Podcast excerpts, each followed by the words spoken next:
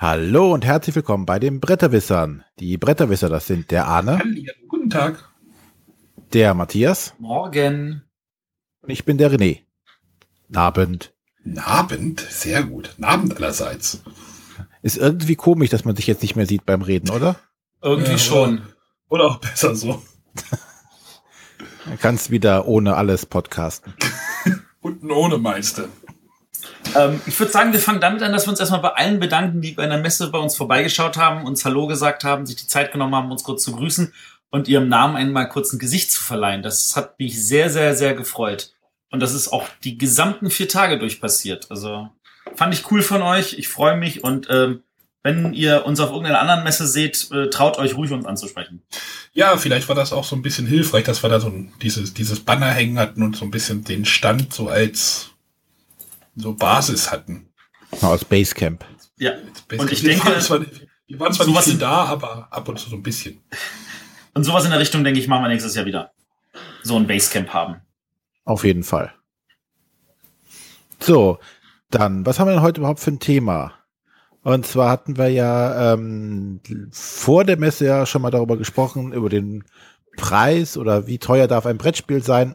Da hat man schon mal angeteasert, dass wir mit dem äh, Frank Jäger sprechen wollen. Das haben wir auch auf der Messe dann tun können.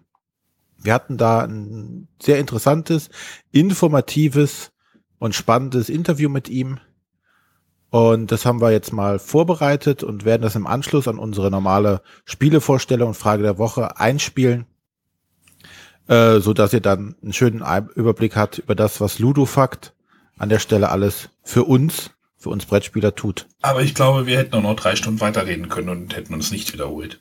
Ja, also ich bin auch nicht davon überzeugt, dass wir da mit ihm das letzte Mal geredet haben. Es war definitiv glaub, nicht erschöpfend und Fakt ist, 99% der Redezeit ging auf Frank. ja, bis, bis zu Punkt, wo bei Matthias fast, äh, naja. nichts sagen. Nein, aber da äh, werdet ihr nachher was Schönes zu, drüber hören. Ihr werdet gespannt sein, was in Minute 38 passiert.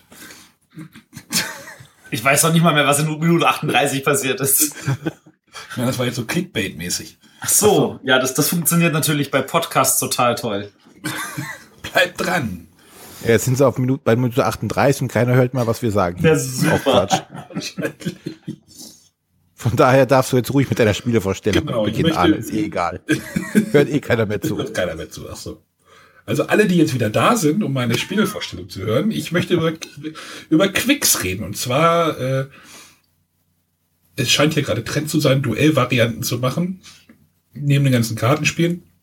Äh, hat Quicks jetzt auch eine Zweier-Variante. Diese Zweier-Variante sieht so aus, dass äh, es gibt einen Spielplan, so, so eine halbe DIN A4-Seite in der Breite, sage ich mal. Ja, den, mhm. den man legt man so in die Mitte. Und der sieht halt so aus wie so ein Quicksbogen. Aber man spielt halt gemeinsam auf diesem Bogen. Jeder Spieler bekommt 22, ich glaube 22 waren es, 22 Scheiben. Und wenn man dran ist, würfelt man natürlich mit den bekannten Quickswürfeln, insgesamt sechs Stück. Zwei weiße und dann vier farbige.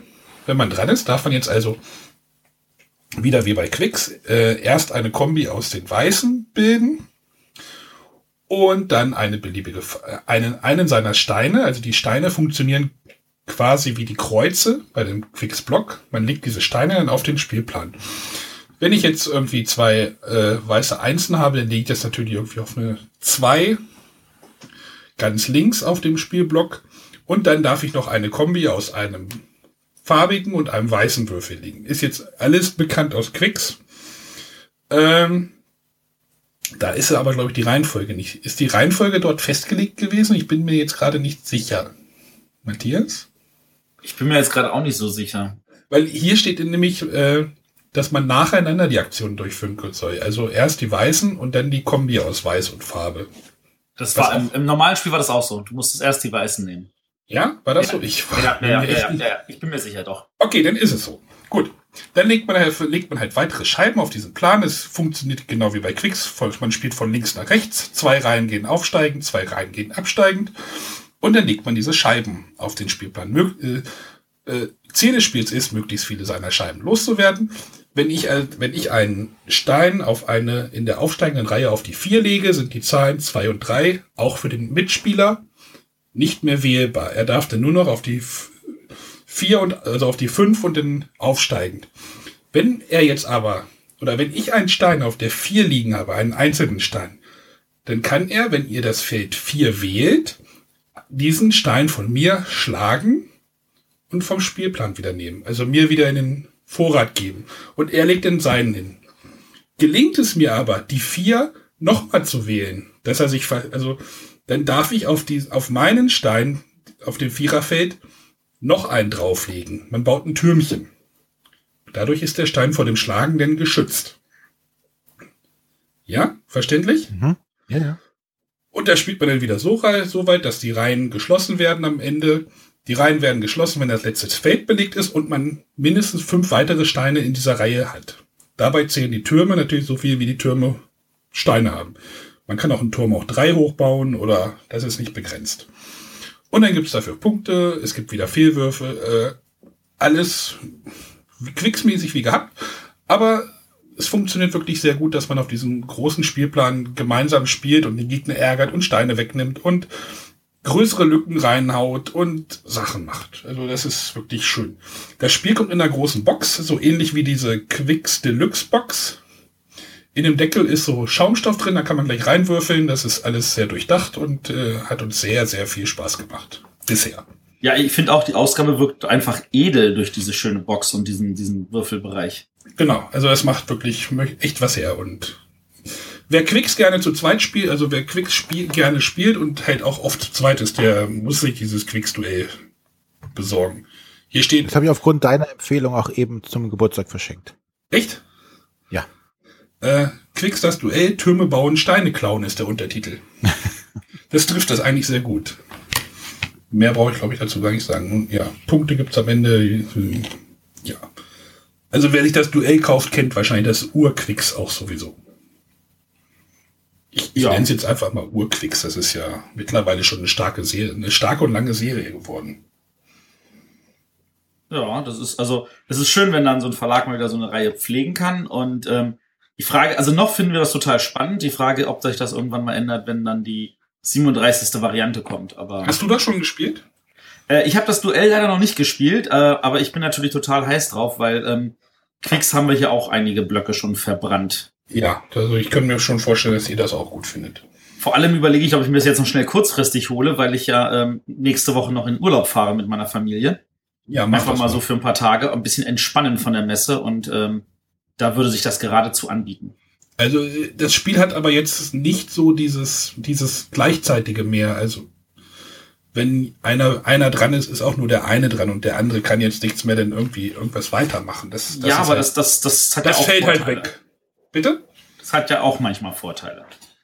Das ist halt weg, aber beim Zweierspiel wartet man ja auch keine Ewigkeiten. Da guckt man dann schon, was der Gegner mit seinen eigenen, mit den, ob er jetzt Steine klaut oder sowas macht. Genau. Ja, äh, Quicks das Duell von äh, Steffen Bendorf und äh, den Nürnberger Spielkartenverlag. Ich habe den Steffen auch äh, auf der Messe getroffen und gesagt haben, dass ich das total super fand. Oder finde. Finde? Immer noch finde. Genau. Ja. Gut, dann komme ich zu meinem Spiel. Ähm, auch eine Essen-Neuheit, oder Neuheit, aber zumindest eine Neuheit jetzt kurz vor Essen. Äh, aber was, was man auch jetzt spielen kann und bewerten kann. So das wenige Tage danach. Mal. Ja? Ja. Wer hat das denn vorgestellt? Matthias. Du? Ja. Aber du stellst ja die Kindervariante vor. Genau. Ja, dann stellen wir die Kindervariante vor. Es ist ja auch egal. Also ich äh, rede über das einzige Spiel, was ich seit der Messe jetzt gespielt habe, und zwar Cortex. Da aber die Kindervariante. Cortex ist, äh, nennt sich auch als Untertitel irgendwie The Brain Game. Äh, also das ist was, wo man sein Gehirn ein bisschen anstrengen muss. Das Ganze besteht eigentlich aus einem großen Stapel Karten, schöne viereckige, stabile Karten, die unterschiedliche Aufgaben einem stellen. Der, der Kartenstapel liegt in der Mitte. Auf der Rückseite des Kartenstapels äh, ist immer angezeigt, welche Aufgabe die jetzt nächste Karte hat. Und dann gibt es so unterschiedliche Aufgaben wie merke dir etwas äh, und sage es danach auf oder ähm, du musst die Anzahl, wo, was ist am meisten auf der Karte, sind also Karten mit, mit vielen Symbolen drauf oder vielen Zeichnungen und manche davon sind doppelt oder was gehört nicht zusammen. Ähm, oder man muss äh, ein gewisses Labyrinth entlang fahren. Mm, aber der, das Spannendste bei dem ganzen Spiel ist, dass es auch so, so ein, so ein Fühlteil hat. Das sind nämlich zehn sogenannte Fühlkarten dabei. Bei einer bestimmten Aufgabenart ähm, kriegt man eine dieser Fühlkarten zugewiesen. Das entscheiden ja die Mitspieler. Man muss äh, anhand dieser Fühlkarten herausfinden, was sich auf dieser Karte drauf befindet.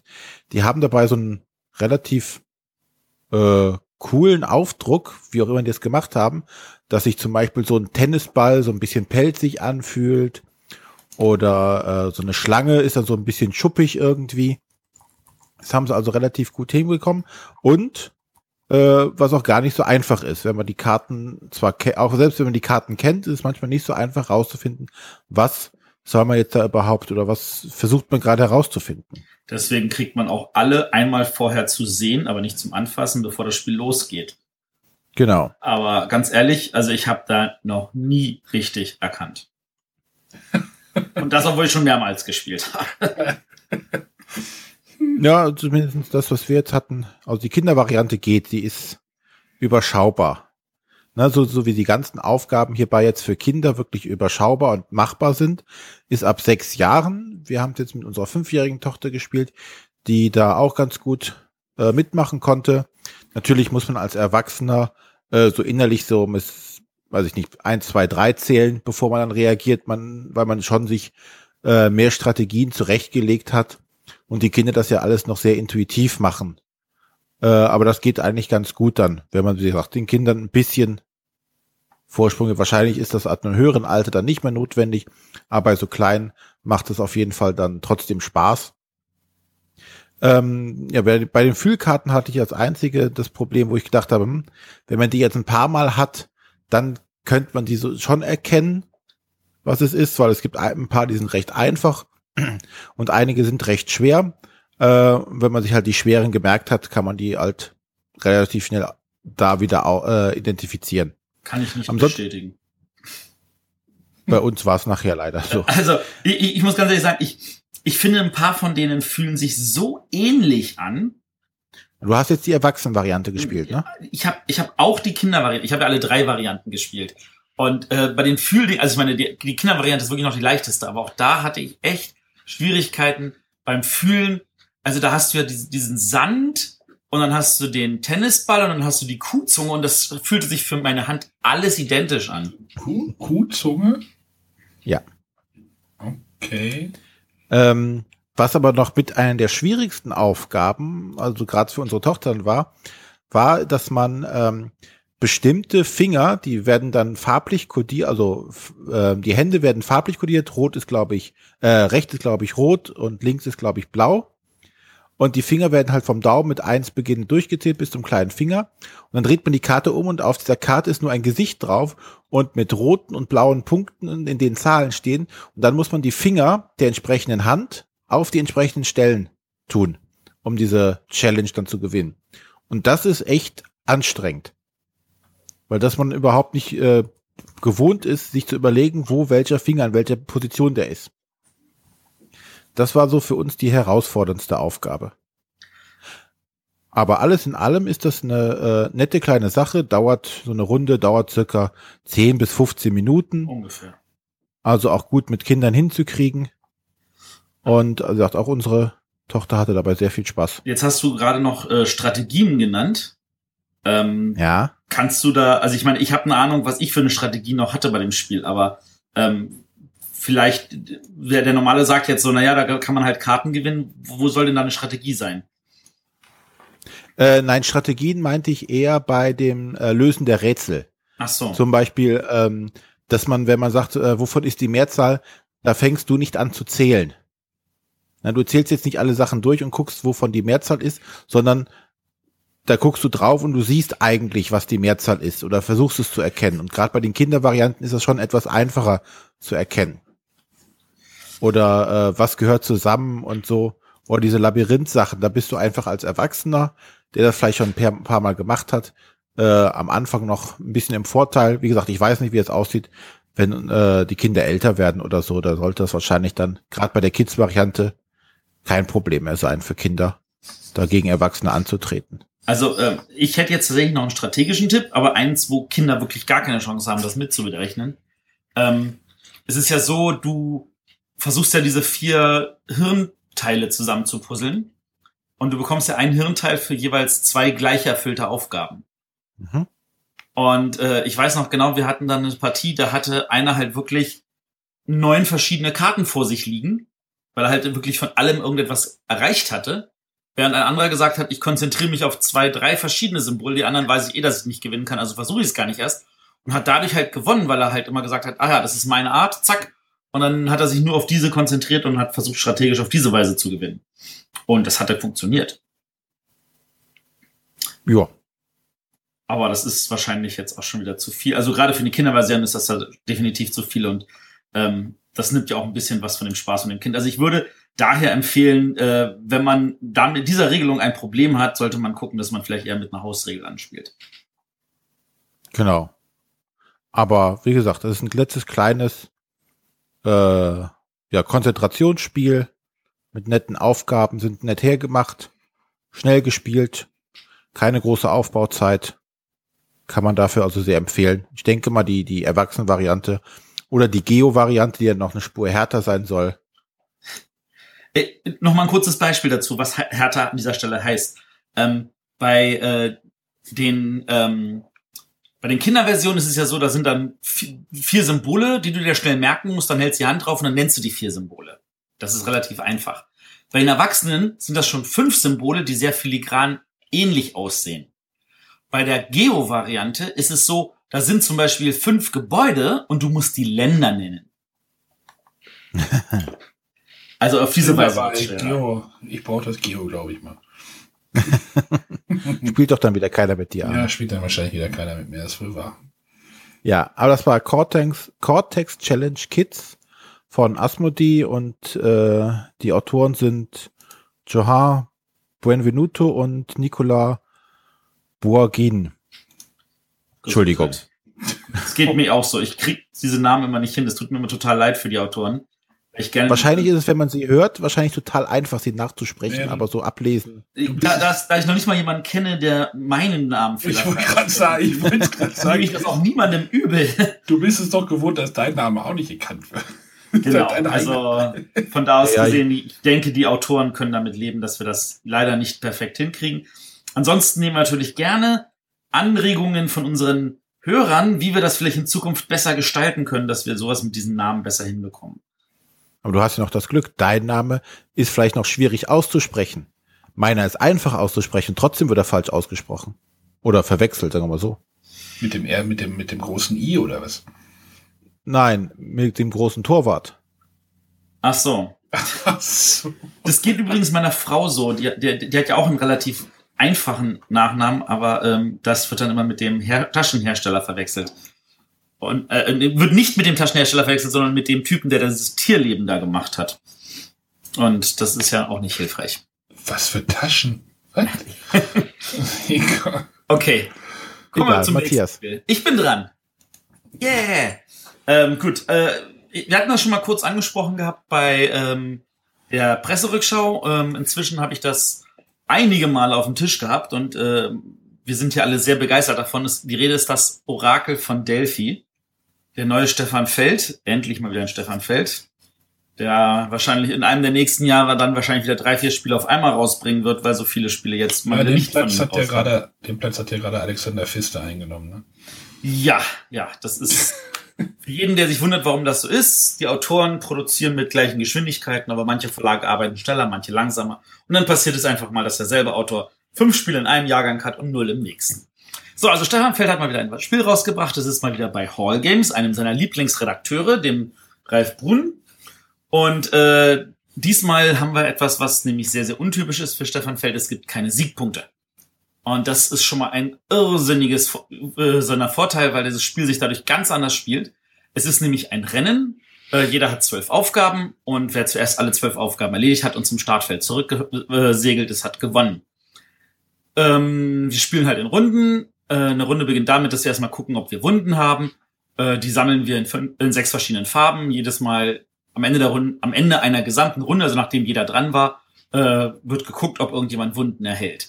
Meistens hat man Wunden. Dass man keine Wunden hat, ist selten, aber wenn man keine hat, kriegt man einen Bonus. Wenn man zu viele Wunden hat, kriegt man einen Malus. Nämlich, man muss nämlich aussetzen und darf dafür drei Wunden aus, äh, äh, abgeben.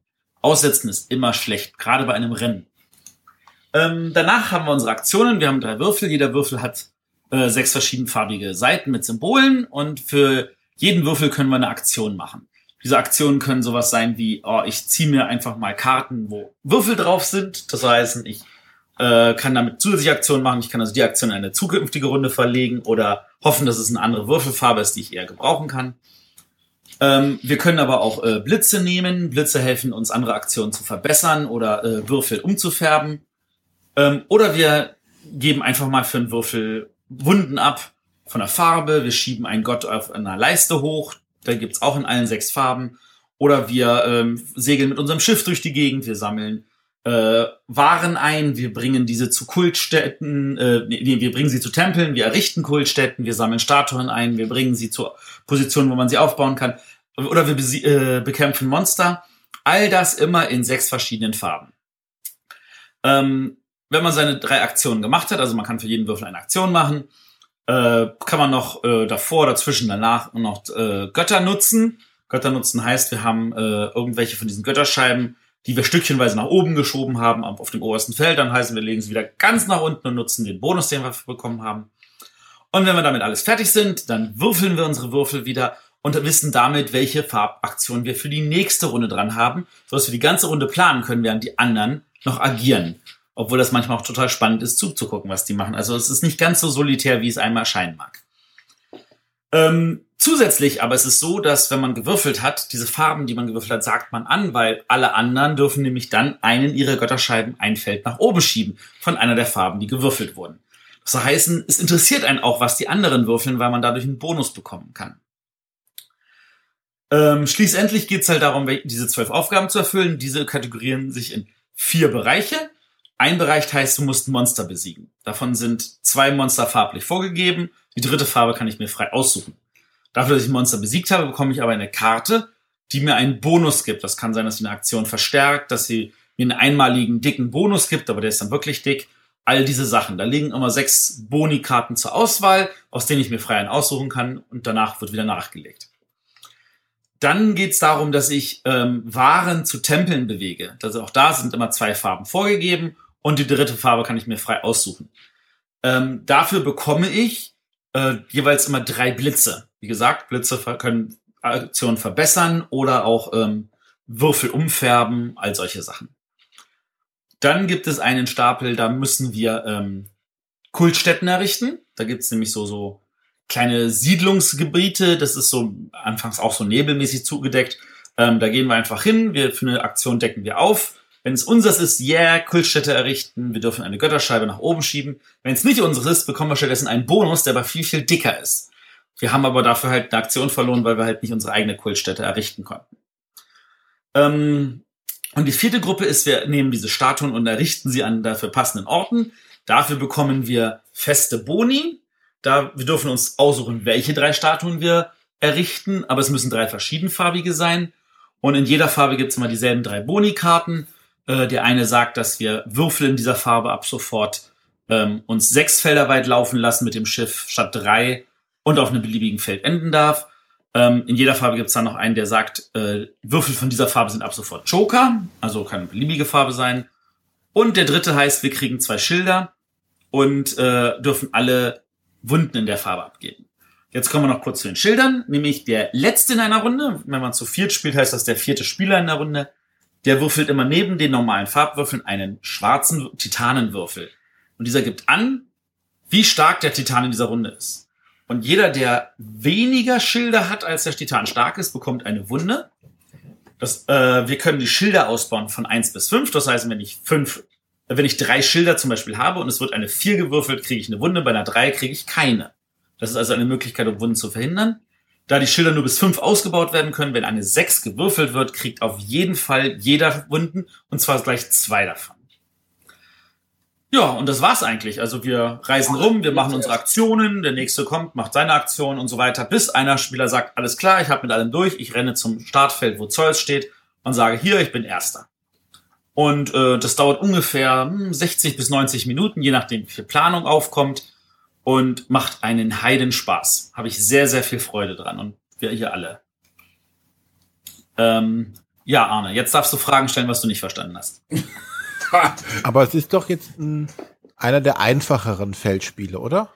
Ähm, auf einer Leiste von Feldspielen, wo oben Bora Bora ist, darunter dann irgendwie sowas wie ähm, Trajan, ähm, würde, äh, würde ich sagen, äh, ist das definitiv ein viel, viel leichteres Spiel. Es ist leichter als Aquasphere. Ähm, es ist für mich ungefähr auf der Höhe von Amerigo. Und im Vergleich zu Brügge? Äh, Brügge ist eine Nummer leichter. Also Orakel von Delphi glaube, würde ich, würde ich auf einer Stufe einordnen jetzt mit zum Beispiel ähm, Marco Polo. Okay. Äh, was halt am Anfang verwirrt, ist diese Farben. Du hast halt diese sechs Farben, diese sechs Würfelseiten. Und diese Farben sind überall auf dem Spielfeld. Du hast Tempel in sechs Farben, du hast Statuen in sechs Farben, du hast äh, Waren in sechs Farben, du hast Monster in sechs Farben. Alles in diesen sechs Farben, weil das alles mit der Würfelfarbe ist. Wenn du ein blaues Monster besiegen willst, brauchst du einen blauen Würfel. Wenn du auf ein blaues Feld segeln möchtest, brauchst du einen blauen Würfel. Wenn du eine schwarze Statue äh, nehmen möchtest, brauchst du einen schwarzen Würfel. Und wenn du sie abgeben willst, brauchst du wieder einen schwarzen Würfel. Du musst halt immer farblich passend würfeln und mit den Blitzen kannst du halt die Farbe des Würfels ändern, aber nur im Uhrzeigersinn. Das heißt, von blau auf gelb kostet mich einen Blitz, von gelb auf blau kostet mich aber fünf Blitze, weil ich einmal rum muss. Also das Ganze spielt mit diesen Farben. Wer ein bisschen Farbprobleme hat, wie zum Beispiel der Pete, der ist ein bisschen gefordert, weil es gibt fast überall diese Symbole noch drauf, ähm, so dass man das halbwegs auseinanderhalten kann, aber halt nicht überall. Bei den kleinen Warensteinen zum Beispiel, die sind so klein, da ist kein Symbol drauf. Da kommt es ein bisschen schwierig auf. Auf den Tempeln und Statuen sind auch keine Symbole drauf, aber die haben beim Spiel einfach mal gelegt, so dass man das auseinanderhalten konnte. Und, und wie ist das, wenn einer sagt, das ist doch zu glückslastig? Nee. Ist das? Nein? Also das Glück würde ich einschätzen ungefähr so hoch wie bei Bubu, wenn nicht gar geringer. Und oh. bei Bubu sind wir uns alle Burgen einig, da sitzt die Burgen von Burgund. Äh, ich glaube, das haben wir jetzt aber schon hundertmal in der Sendung erwähnt, dass ja, Bubu die Burgen von Burgund. Wir haben neue, neue Hörer bekommen. Ach so. Hörer. Hallo neue Hörer, cool, dass ihr dabei seid. Bubu heißt die Burgen von Burgund.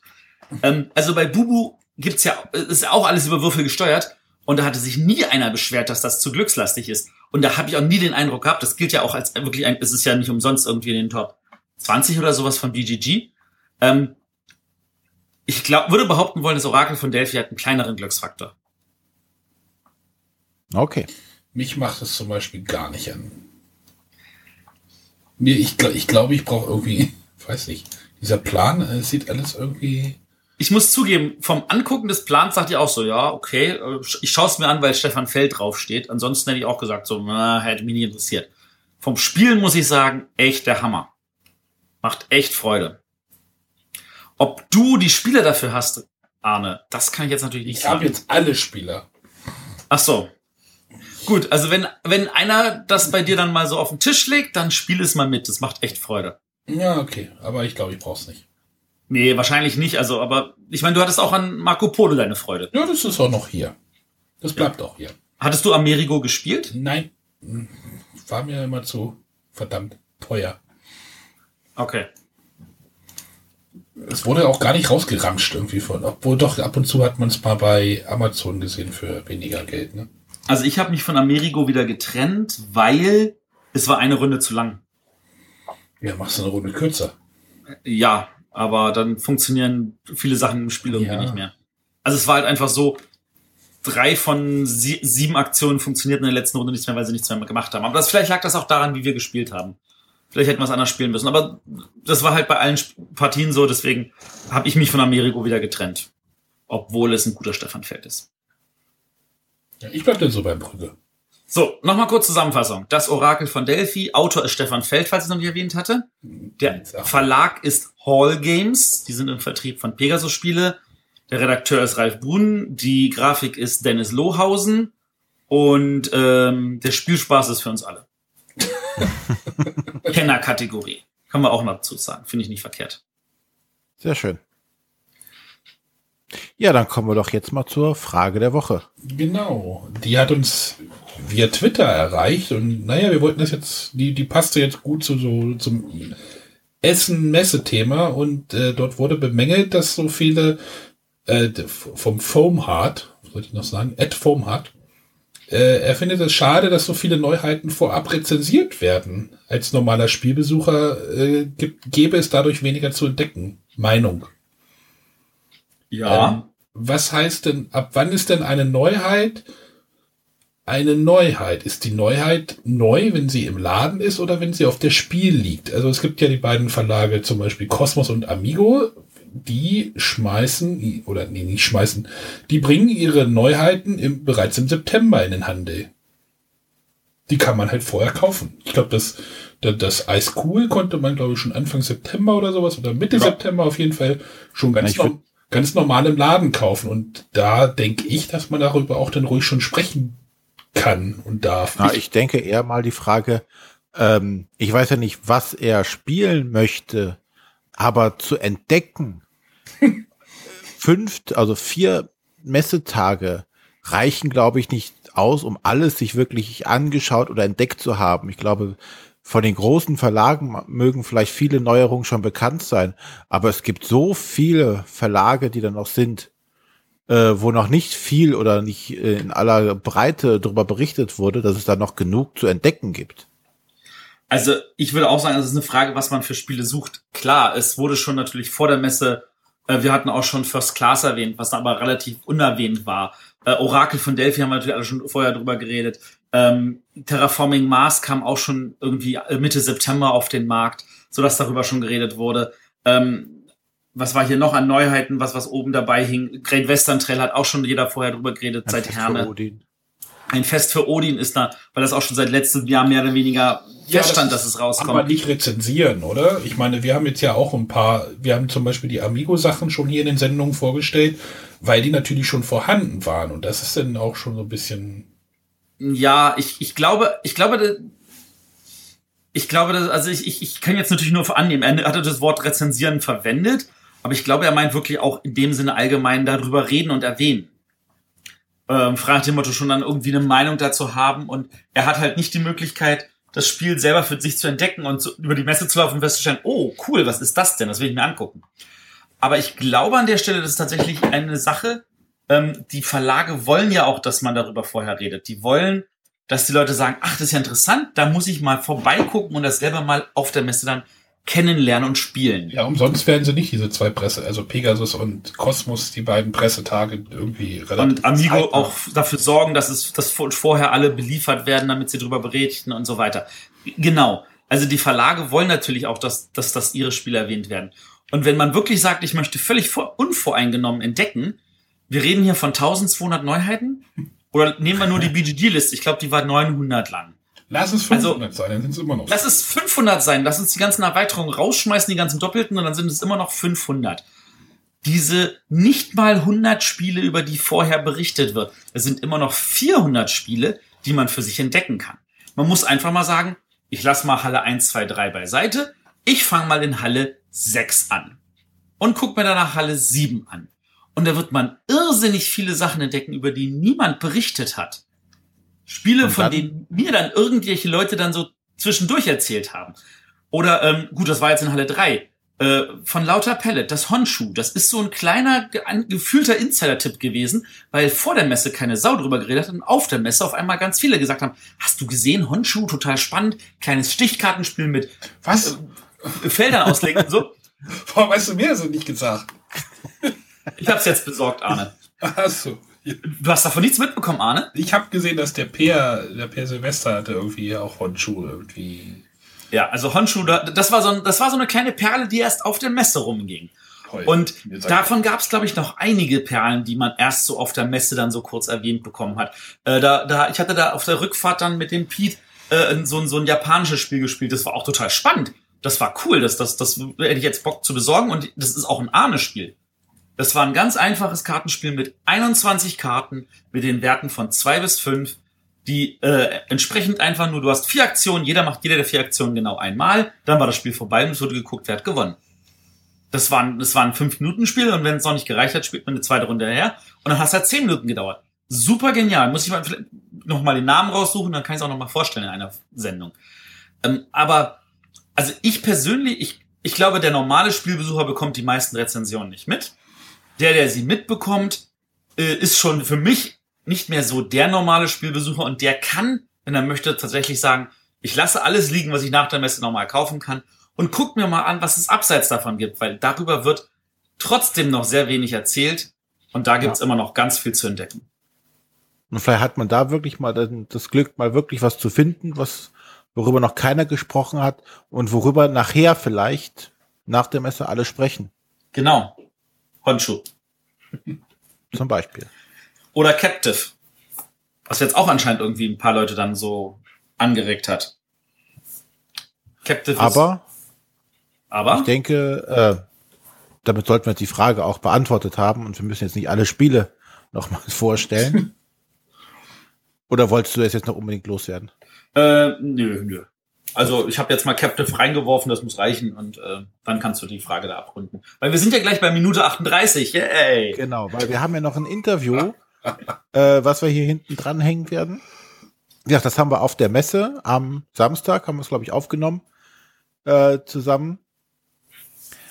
Ähm, War das Samstag? mit dem Frank Jäger. Ja, das war Samstag. Da hatte der Frank etwas mehr Zeit, weniger Meetings. Genau. Ähm, ja, da hoffen wir euch, äh, hoffen wir, dass das, euch das gefällt. Also wir fanden das alles sehr spannend und informativ. Ich glaube, vor allem René war voll dabei diesmal. Ja, ich fand das richtig gut. Ja, der René hat ja dann auch für seine Augen noch ein paar schöne Figürchen zu sehen bekommen. Ja, Ich wurde belohnt. Ja, fürs Durchhalten. Genau. Nein. Ähm, Nee, uns, ja, uns, und das kann ich ja noch mal kurz erzählen, uns wurden noch mal ein paar Miniaturen gezeigt, um äh, zu zeigen, wo es da noch hingehen kann. Oder in den Genau. nächsten Monaten da noch hin, oder Jahren, weiß ich nicht. Aber was da miniaturentechnisch noch alles möglich ist, das ist schon beeindruckend. Aber nach dem Motto Ludofakt macht nicht nur Holz und Papier.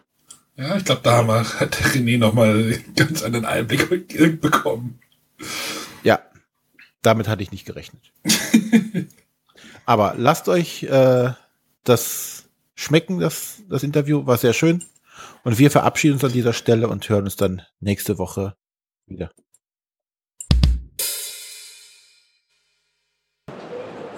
Ja, wir können einfach anfangen, ne? Jetzt Ja. sitzen wir hier auf der Messe zusammen mit dem Frank Jäger von Ludofakt. Hallo Frank. Fakt. Hallo, ähm, ja. Ich freue mich, dass ich, bei- euch bin. Ähm, ich hoffe, das geht hier auch so ein bisschen, was natürlich ein bisschen laut ist. Wir haben uns den Samstag ausgesucht. Das war eine super Idee. Ja, aber da ist ja fast niemand auf der Messe. Ja, Ja. Auch hier ist so gut wie gar nichts los. Also gucken wir mal, wie oft wir unterbrochen werden. Man kann auch den Fußboden sehen, also es geht noch. Ja, ist auch gar nicht so dreckig. Ähm, genau, äh, stell dich mal kurz vor, Frank, damit unsere Hörer verstehen, was du machst. Das weiß ich ja selber nicht, um ehrlich zu sein. Oh, Aber du hattest doch in den letzten sieben Jahren, ich glaube, 17 verschiedene Jobtitel. So ähnlich, ja. Ich werde auch für, für irgendwas bezahlt, aber naja. Ähm, also grundsätzlich, ich bin in der Spielebranche jetzt seit ähm, 21 Jahren, kam über Magic dazu, war bei Amigo eine ganze Weile lang, 13 Jahre lang als Marketingleiter und habe dann so ein bisschen die Seiten gewechselt, bin zum, äh, mal zu Ludofakt gegangen, ähm, wo wir die Spiele unter anderem auch für Amigo herstellen. Ähm, habe erst dort im Vertrieb international gearbeitet, den auch geleitet, habe diesen Titel dann wieder zurückgegeben, weil das einfach beides nicht ging.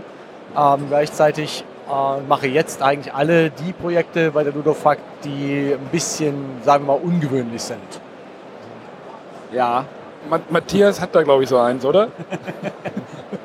Das von dem anderen habe ich mir noch nicht ausreichend erzählt. Ja, ja, ja, er teast aber schon an. Ja, Also du bist hier für die schwer oder Komplizierten Aufgaben. komplizierten Aufgaben. Ja, also alles das, was einfach mal aus der Reihe tanzt, wo man sagt, ähm, wir müssen irgendwie neue Prozesse finden oder wir müssen neu kombinieren oder aber wir müssen kombinieren, dass wir Sachen in China machen und Sachen hier machen.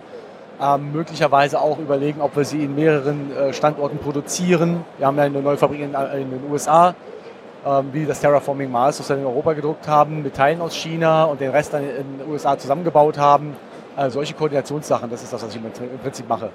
Oder auch Adventskalender Also den ersten zumindest, den Wir zweiten. versuchen Werbung aus dem Podcast rauszuhalten. Ja, Aber aber, man kann ja, über den, man kann ja über den Adventskalender reden. Ich meine, du hast den halt gemacht und der wurde halt bei Ludofakt produziert. Und ich bin sehr froh, dass ich da einen Frank hatte, der da wirklich einiges auch an Ideen noch reingebracht hat und meine ersten Ideen auch gleich mir über den Kopf geschlagen hat. Aber okay, habe ich das getan? War ich so Ja, du meintest so, das kann man nicht produzieren, das wird dann 75.000 Euro kosten. ich glaube, ich habe mal so, einen ersten Proto so ein Bild von einem ersten Prototypen gesehen. Das sah schon sehr anders aus wie das finale Produkt. Also. Ja, wir sind durch mehrere Prototypen gegangen, weil es ist ja so, es kommt ein, ein Kunde, ein Verlag oder auch manchmal ein Autor zu uns und der hat dann eine tolle Idee. Die ist natürlich nicht immer eng, exakt in der Form umzusetzen. Und das ist halt der Punkt, wo wir ins Spiel kommen, wo wir sagen, ähm, bringt die Idee her und dann überlegen wir mal, was man machen kann. Und wir überlegen das dann auch wirklich Full Service. Ähm, wie können wir es produzieren? Wie können wir es für den Preis produzieren, dass es auch noch verkaufbar ist? Ähm, was ist der Verkaufspreis, der, der vorschwebt im Handel? Oder was ist der Verkaufspreis, den, der auch uns vorschwebt? Wir sagen auch gerne mal, ähm, bist du sicher, dass du das für 100 Euro verkaufen kannst? Ja, meinst du, du wirst doch genug von los? also ich kenne jemanden hier am Tisch, der hat gerade ein Spiel für 100 Euro gekauft heute.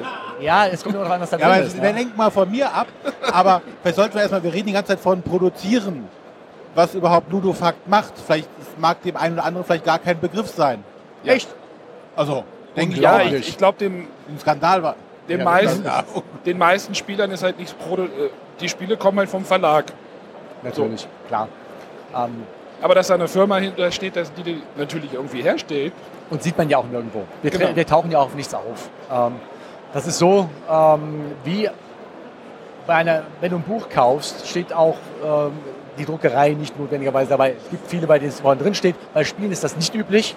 Ähm, der, der, die Fabrik, der Hersteller, der hinten dran ist, ist eigentlich eher in der Obskurität.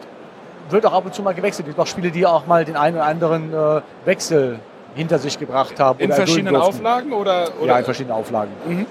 Ähm, aus den verschiedensten Gründen. Also Ludofakt ist eine Fabrik für Spiele. Es gibt es jetzt über 20 Jahre. Ähm, wir machen in den Spitzenzeiten bis zu 75.000 Spiele pro Tag. Nur um so die Dimensionen mal zu kennen. also im August. Ja, in diesem Jahr ist es von äh, Juli bis jetzt. Okay. Mhm. Ich kann das bestätigen, ihr habt auch noch Wochenendschichten gehabt. Das ist in Bayern nicht so einfach. Da braucht man Also- Ausnahmegenehmigungen und Das ist der das ist dann der Vorlauf fürs- fürs Weihnachtsgeschäft, nehme ich mal an. Ja, also momentan ist die Branche halt einfach wirklich sehr stark. Das merken wir natürlich als Erste. Ähm, wir haben ganz viele Stammkunden natürlich, die immer bei uns produzieren oder die viel bei uns produzieren lassen, aber in der letzten Zeit auch sehr viele neue Kunden. Ähm, das heißt, die Ludofakt arbeitet vom Prototypen an ähm, bis zum fertigen Spiel. Idealerweise bei, bei großen Verlagen ist das dann so, dass die einfach sagen, okay, ähm, das ist in dem Spiel drin, gebt uns bitte den Preis, dann sagen, geben wir den Preis, dann sagen sie, alles klar, machen wir so. Ähm, dann wird der Auftrag eingelastet, die sagen uns, wie viele wir machen sollen, schicken uns die, die Druckdateien, wir drucken die, schicken die Spiele hin und die Welt ist ein besseres, besserer Ort. Ja? Ach, so einfach geht das. So einfach ist das, ja. Genau. Also im Prinzip ist das immer so einfach. Die einzelnen Schritte dazwischen können mal ein wenig, sagen wir, ähm, Umleitungen erfahren. Also ich habe gelernt, das heißt Umkürzungen. Umkürzungen. Ja, ja, das Gegenteil von Ableitungen. Ja, ähm, wir machen im Jahr dann etwa 15 Millionen Spiele. Ich weiß gar nicht, wie viele verschiedene. Für uns ist ver- verschiedene Spiele heißt für uns immer auch verschiedene Sprachversionen. Ah, okay. Also ein Spiel auf Englisch und ein Spiel auf Deutsch sind für uns verschiedene Spiele, weil sie natürlich unterschiedliche Komponenten haben. Und wenn es nur eine Spielregel und ein Deckel ist, aber es ist natürlich ein separater Auftrag. Ähm, aber von der Sorte, wenn ich so alles addiere, ich schätze jetzt mal so 3000 verschiedene. Ja, das kommt wahrscheinlich so ungefähr hin. Und ihr produziert hauptsächlich in Bayern? In wo? In Bayern? Äh, Ja, in Bayern, genau. ähm, ich Also habe auch, ich hab auch ein Visum, ich darf auch da arbeiten, obwohl ich Norddeutscher bin. Aber ja, wir produzieren ausschließlich an einem Standort in Bayern, in dem wunderschönen Ort Jettingen-Scheppach. Ähm, das ist so ungefähr, keiner weiß, wo es liegt und keiner will dahin. Ähm, zwischen Ulm und Augsburg. Das ist spruckweit vom Lego-Park. Das ist richtig, ja. Also 20 Minuten von meiner Haustür bis äh, zum Eingang des, des Legolands. Ähm, war auch immer sehr schön, aber meine Tochter ist jetzt zu alt, äh, fand das jetzt nicht mehr so spannend. Wie kann ich mir denn so eine Produktion von einem Brettspiel vorstellen? Ist ja jetzt nicht wie bei einem Kasten Bier, dass ich vorne was reinschütte und hinten kommt das fertige Spiel raus. Nee, das ist eigentlich eher so wie ähm, eine Autoproduktion. Es gibt ganz, ganz viele Teile, die alle separat produziert werden und dann wird es eigentlich nur noch konfektioniert. In dem Fall bei Auto zusammengebaut, wir nennen es konfektionieren. Ähm, wenn man ein Standardspiel nimmt, das besteht üblicherweise aus den Zutaten, die jeder kennt. Da ist eine Schachtel drumherum, da ist eine Spielregel drin, Holzteile, Deckkarten, Spielbrett, ein paar Stanzbogen. Die müssen alle natürlich irgendwo produziert werden. Wir machen bei uns in Jettingen-Scheppach hauptsächlich die papierbasierten Dinge. Auch da nicht alle. Das heißt alles, was Pappe ist. Wir machen die Schachtel, die äh, Stanztableaus und wir machen die äh, Gameboards. Die Holzteile kaufen wir zu. Die Karten werden gedruckt und erst bei uns geschnitten und verpackt. Plastikteile kommen üblicherweise aus China. Die Spielregeln machen einige Druckereien uns in der Gegend, weil es lohnt sich für uns sicher auch noch Druckmaschinen in der, der, Maschine, in der Halle zu haben, äh, weil wir die ins Jahr nicht auslasten können. Und das wird dann natürlich koordiniert, dass alles zum richtigen Zeitpunkt bei uns ist. Das darf nicht zu spät kommen, logisch, kann ich das Spiel nicht konfektionieren. Darf auch nicht zu früh kommen, weil dann bin ich das Kapital im Lager. Auch klar. Also so, so kann man wie die Autoindustrie, dass die ihr Lager rollend auf der Straße haben, sind wir natürlich nicht. Aber wir versuchen das zumindest nicht wochenlang irgendwo rumlagern zu lassen. Ist, wäre jetzt um diese, ja, dieser Jahreszeit auch ein bisschen schwierig, weil wir haben 30.000 Palettenplätze und die sind voll. Das heißt, bei uns muss das Zeug rein und die Spiele möglichst schnell auch wieder raus. Ja, ähm, ja dann wird also von Holzlieferanten wird das ganze Zeug zu uns geholt. Dann gibt es eine Qualitätssicherung, die natürlich alle Teile, die reinkommen, einem anguckt. Und dann wird geplant, wann diese Spiele konfektioniert werden. Wenn ich sage, wir schaffen 75.000 pro Tag, dann sind das 25.000 pro ähm, Assembly Line, also pro Konfektionsband. Ähm, so eine durchschnittliche Auflage, du weißt aus der Erfahrung, äh, ist nicht 25.000, äh, sondern nee. manchmal auch ein bisschen kleiner. Mhm. Ähm, der Durchschnitt, den wir haben, ist so, na, ich glaube, das sind 5.000. Ich muss mal wieder rechnen. Die durchschnittliche Auflage ist in den letzten Jahren ein bisschen runtergegangen, weil auch viel mehr Spiele produziert werden, die in den Kleinauflagen kommen. Das heißt, wir machen an jedem Band jeden Tag zwischen zwei und zehn verschiedenen Spielen. Das muss dann auch noch äh, ans Band gefahren werden, muss wieder rausgehen, muss ein- und ausgebucht werden. Ähm, da ist schon ein bisschen was hinten dran. Das heißt auch viele manuelle Schritte dann dabei. Sehr viele manuelle Schritte dabei. Vor allen Dingen das Konfektionieren, das geht gar nicht anders. Ähm, ich bin sicher, man könnte auch eine Maschine für erfinden, aber wahrscheinlich würde das Einstellen der Maschine länger dauern, das Konfektionieren von den Spielen selbst. Ähm, das ist alles manuelle Arbeit. Natürlich sonst ist ein großer Maschinenpark dabei, klar alles, alle Stanzen, alle Kaschierautomaten. Ähm, dann werden die ähm, Schachteln über Schachtelmaschinen ähm, produziert. Ähm, das ist auch das Letzte, was wir produzieren, beispielsweise die Schachteln. Ähm, ihr könnt euch wahrscheinlich denken, warum. Die ja. nehmen viel Platz weg. Siehst. Ja, du kennst dich aus. Also äh, kannst bei uns anfangen. Ja? ich, muss, ich muss dazu gestehen, ich war im Sommer, habe ich eine schöne Tour mit meiner Familie gemacht und wir sind in Jettingen-Steppach vorbeigekommen. Und der liebe Frank, der ist richtig aufgeblüht in seinem Element, wie er uns durch die gesamte Fabrik geführt hat. Also man könnte meinen, also der Entertainer in ihm, der konnte nicht anders, der musste uns wirklich jede Ecke dieser Halle zeigen. Und es war total spannend. Also ja, ich, ich kam mal von meinem Büroschlaf weg. Moment mal, das ist doch ein Aquarium bei euch. Stimmt. Nur wenn, ohne Wasser. Wenn ihr da so viele äh, manuelle Schritte habt, wie hoch liegt da eure Fehlerquote? Also das ist ja gerade bei so einem Spiel doof, wenn jetzt irgendein Teil fehlt. Ja, das ist richtig. Ähm, die Fehlerquote ist, möchte behaupten, relativ gering. Mhm. Ähm, ich kann sie nicht exakt quantifizieren, weil viele Fehler einfach ausgebessert werden, ähm, wenn man es merkt in der Fabrik, wenn man merkt, dass irgendwas rausgegangen ist, wo ein Fehler drin ist oder so, dass dann ein Spiel auch zurückgekommen ist, das auch an. Ähm, ich denke, zwischen drei und fünf pro tausend die Fehlerquote. Okay. Die lässt sich nicht verhindern. Ähm, das akzeptieren auch alle unsere Kunden. Und ich sage mal, Leute, wenn ihr einen Fehler habt, der häufiger auftaucht, dann müssen wir das wissen. Wir sind ISO 9001 zertifiziert, das heißt, wir haben für alles Protokolle. Ja, ihr lacht alle. Glaubt mir, das ist gar nicht so spaßig. Ich habe ja, hab Zivildienst gemacht äh, in einer Behindertenwerkstatt, die waren auch dabei, sich ISO 9001 zu zertifizieren. Und, äh, also da, da kriegt man graue Haare. Ich, ja. Und das ist dann mit Behinderten zum Beispiel das passt dann in gar kein Schema mehr. Natürlich, ja. Oh mein Gott. Also da geht es mit Maschinen mit Sicherheit schon viel besser. Genau, das wahrscheinlich. Aber schon. es ist halt ein sehr hoher bürokratischer Aufwand. Trotzdem, wenn irgendwo etwas passiert, müssen wir das natürlich wissen, damit wir den Prozess beeinflussen können. Mhm. Klar, wenn ihr ein Spiel produziert, ihr macht 1000 Spiele und ihr habt äh, sechs Fehler da drin und ihr habt sechs verschiedene Fehler, dann kommt ihr zu mir und sagt, na, war jetzt nicht euer größter Tag, Und dann werde ich euch trotzdem sagen, ja, aber sechs verschiedene, das ist jetzt echt Human Error. Da kann ich nicht viel dran tun. Mhm. Ähm, das liegt nicht daran, dass wir im Prozess ein Problem haben, sondern daran, dass irgendjemand am Band gepennt hat. Ja. Habt ihr aber sechsmal den gleichen Fehler, dann werden wir hellhörig. Wir müssen natürlich gucken, woran liegt es. Ist dann etwas verdruckt oder fehlt immer das gleiche Teil? Haben wir entweder jemanden am Band gehabt, der richtig schlecht war, auch das ist natürlich nicht auszuschließen, oder haben wir irgendein anderes Problem? Haben wir das irgendwie nicht richtig hingestellt? Ähm, hat eine Person zwei Teile reinlegen müssen und kam an das eine nicht richtig ran oder war nicht richtig geschult oder so etwas? Das würden wir natürlich dann nachhalten. Ist denn so ein massiver Verkaufsstart von Brettspielen, so wie diese Messe, prasselt denn da mehr bei euch ein oder, oder landet das dann erstmal bei den Verlagen, so die Fehler? Also Ähm. hier, hier werden ja viele Spiele verkauft. Das heißt, Ja, die, die Spiele kommen ja in viele Hände. Also die Masse, klar, ja. die Masse stürzt sich drauf. Ja, ist schwer zu sagen. Ähm, also grundsätzlich, die Fehler, die wir haben, viele davon merken wir natürlich selbst. Und normalerweise hat man eine gewisse Toleranz, wenn wir einen Fehler bemerken oder so etwas, dann wird er korrigiert und das Spiel geht erst raus, wenn es fehlerfrei ist. Ähm, da die Messe üblicherweise nicht sehr flexibel ist und sich von uns auch nicht sagen lässt, dass vielleicht eine Woche später stattfinden sollte, ist das, was hier auf die Messe geliefert wird, natürlich dann das, äh, das Einzige, was wir haben. Nur der, der Spieler geht ja dann erstmal zu einem Verlag. Ja, genau. Der geht ja nicht bei Ludofakt und sagt, Wir dealen dann nur mit den Verlagen eigentlich. Mit den Genau. Endkonsumenten haben wir normalerweise nichts zu tun. Uns kennt ja auch keiner. Zumal, wenn ich jetzt mal ein Spiel nehme, weiß ich ja nicht, wo das überhaupt herkommt. Der kann ja nicht zu uns kommen. Der muss also erstmal zu Cosmos Amigo, was immer auch gehen. Und die kommen dann zu uns. es ist ja, wenn man einen Fehler hat in einem Spiel, ist das auch nie ein Problem, da irgendwie Ersatzteil zu bekommen. Oder also die Verlage sind da sehr kooperativ. Also Ja, normalerweise so. Also die, die Sachen, ähm, es fehlen Teile im Spiel, ist eigentlich sehr selten. Mhm. Ähm, die schönsten Sachen, die man so immer bekommt im Customer Service, das ich auch bei Amigo 13 Jahre mitmachen durfte, ist, ähm, der Hund hat die Karte gefressen. So viele Hunde, ich wusste gar nicht, dass die von Papier leben. Na, Hausaufgaben haben sie irgendwann nicht mehr zum Essen. so sieht's aus. Daher, also sowas gibt es halt immer wieder.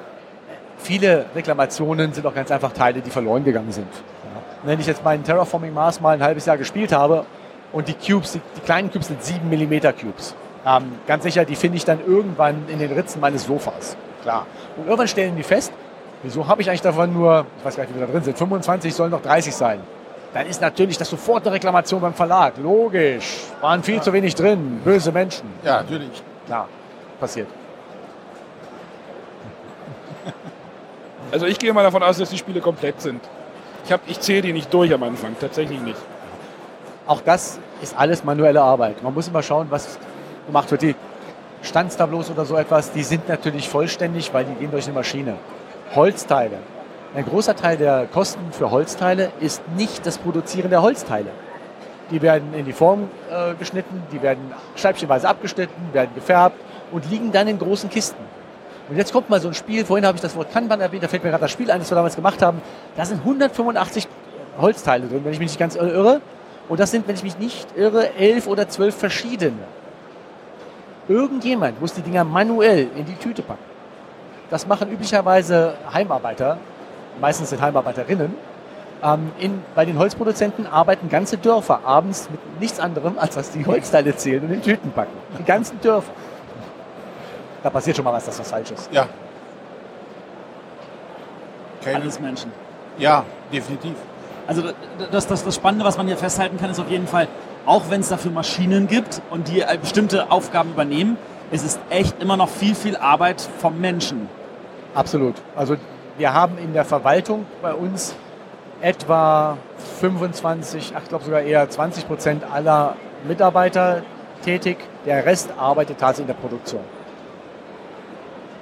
Und wenn ich dran denke, ich meine, ich habe ja mit sehen können, wie da ein Spiel konfektioniert wurde, ähm, mit welcher Geschwindigkeit dort, ich glaube, es waren 20, 25 Leute an dem Band.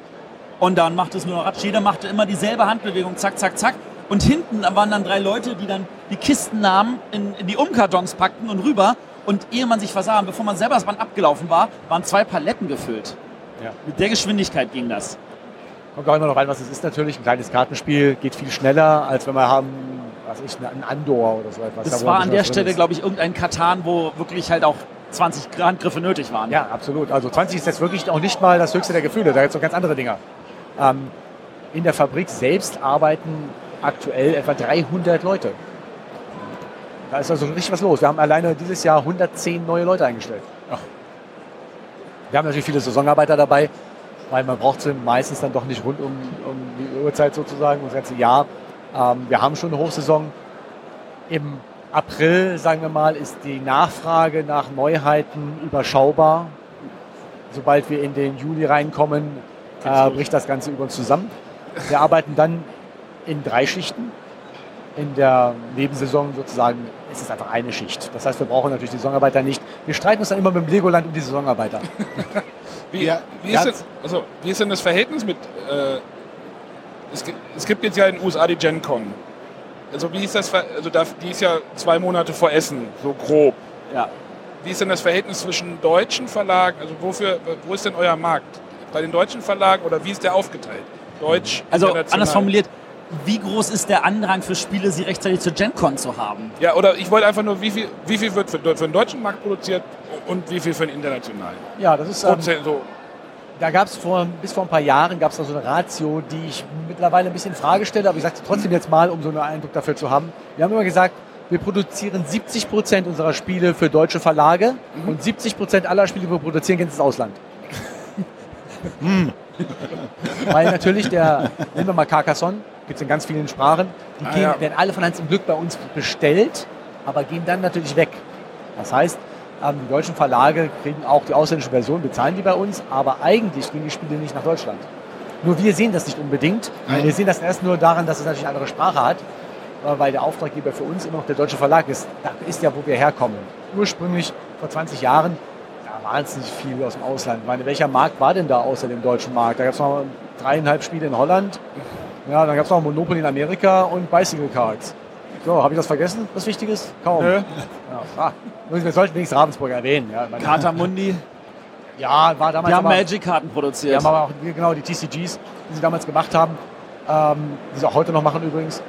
Ja, die haben ja mit den Brettspielen an sich so erstmal nicht viel zu tun gehabt. Die haben Spielkarten gedruckt, auch vor allen Dingen viele äh, Standardspielkarten, Skatkarten, Schafkopf, Poker, Doppelkopf, was man so kennt, ähm, Tarotkarten. Da sind die ja auch ganz groß.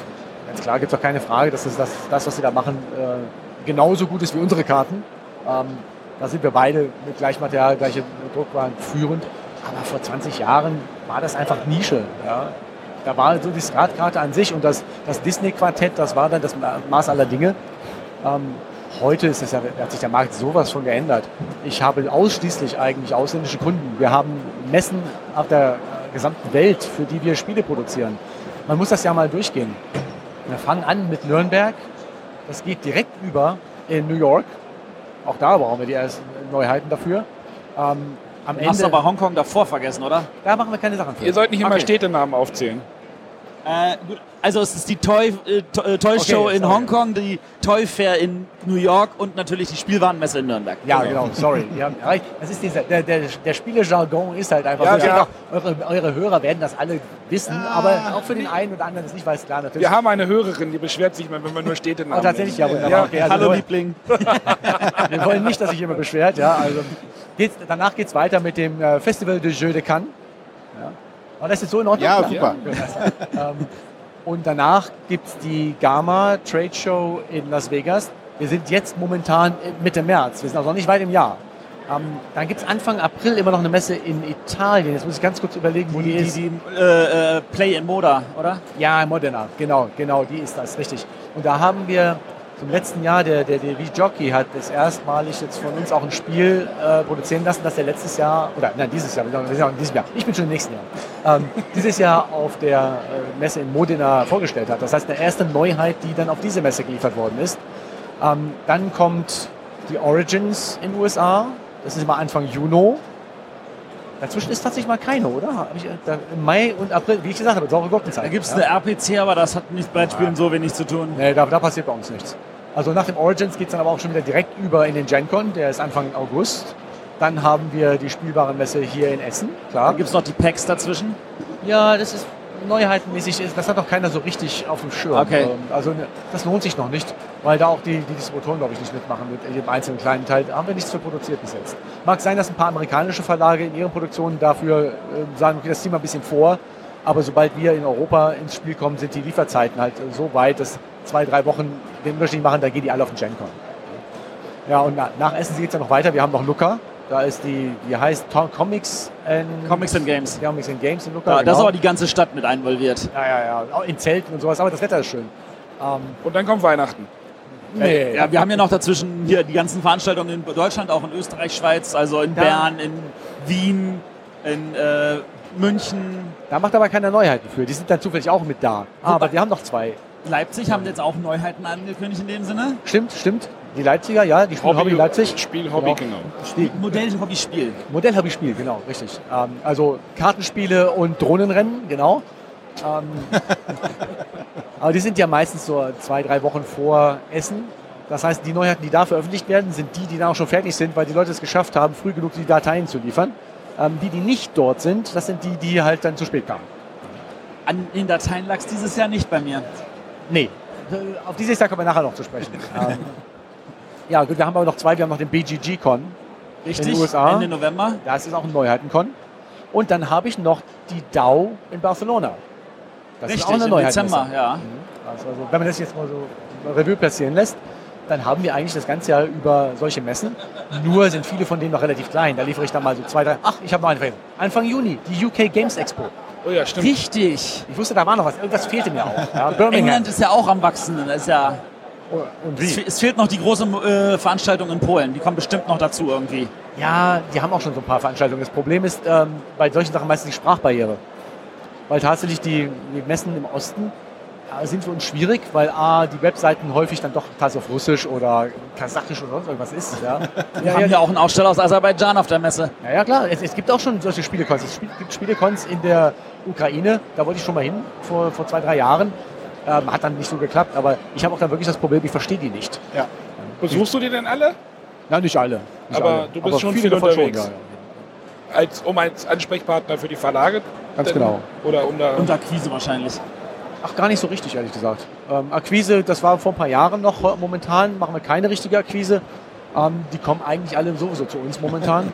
äh, uns meine ich jetzt nicht nur Ludofact, sondern auch unsere Mitbewerber. Ähm, aktuell ähm, möchten wir gerade gar keine Projekte haben für die nächsten sechs Wochen oder acht Wochen, weil wir bis jetzt ausgelastet sind. Und zwar komplett durch die gesamte Branche. Alle Sachen, die jetzt kommen, die wären dann eigentlich eher für nächstes Jahr. Ich wollte gerade fragen, wie seid, weit seid ihr an der Kapazitätsgrenze, aber da seid ihr jetzt dran. Ja, äh, letztes Jahr war super. Ja, war ein ganz tolles Jahr. Alle waren glücklich, weil wir so viel mehr Umsatz gemacht haben. Ähm, dieses Jahr äh, ist das äh, mal zwei, dass wir es nochmal drauflegen. Und da kommen wir alle an die Grenze, wo wir leider die Lieferzeiten deutlich länger haben. Und das ist das, was wir eben gerade gesagt haben. Ähm, ja, die Dateien waren alle pünktlich, aber es wurde einfach, es wurden ein paar mehr Aufträge, aber alle Aufträge wurden deutlich größer. Und das kann man gar nicht einplanen. Wenn ähm, plötzlich jemand kommt und sagt, ich habe letztes Jahr Spiel X in äh, 20.000 Stück produziert, dieses Jahr brauche ich zur gleichen Zeit aber 40.000 Stück, dann konnte man das vorher nicht einplanen. Und wir haben den Auftrag natürlich und heißt, oh, jetzt müssen wir mal gucken. Also wann, wann können wir die denn wirklich machen? Und da wird mit dem Kunden auch geredet, können wir vielleicht statt 40.000 jetzt 20 und äh, die nächsten 20 dann in acht Wochen machen? Oder ähm, wie viel brauchst du denn wirklich zur Messe?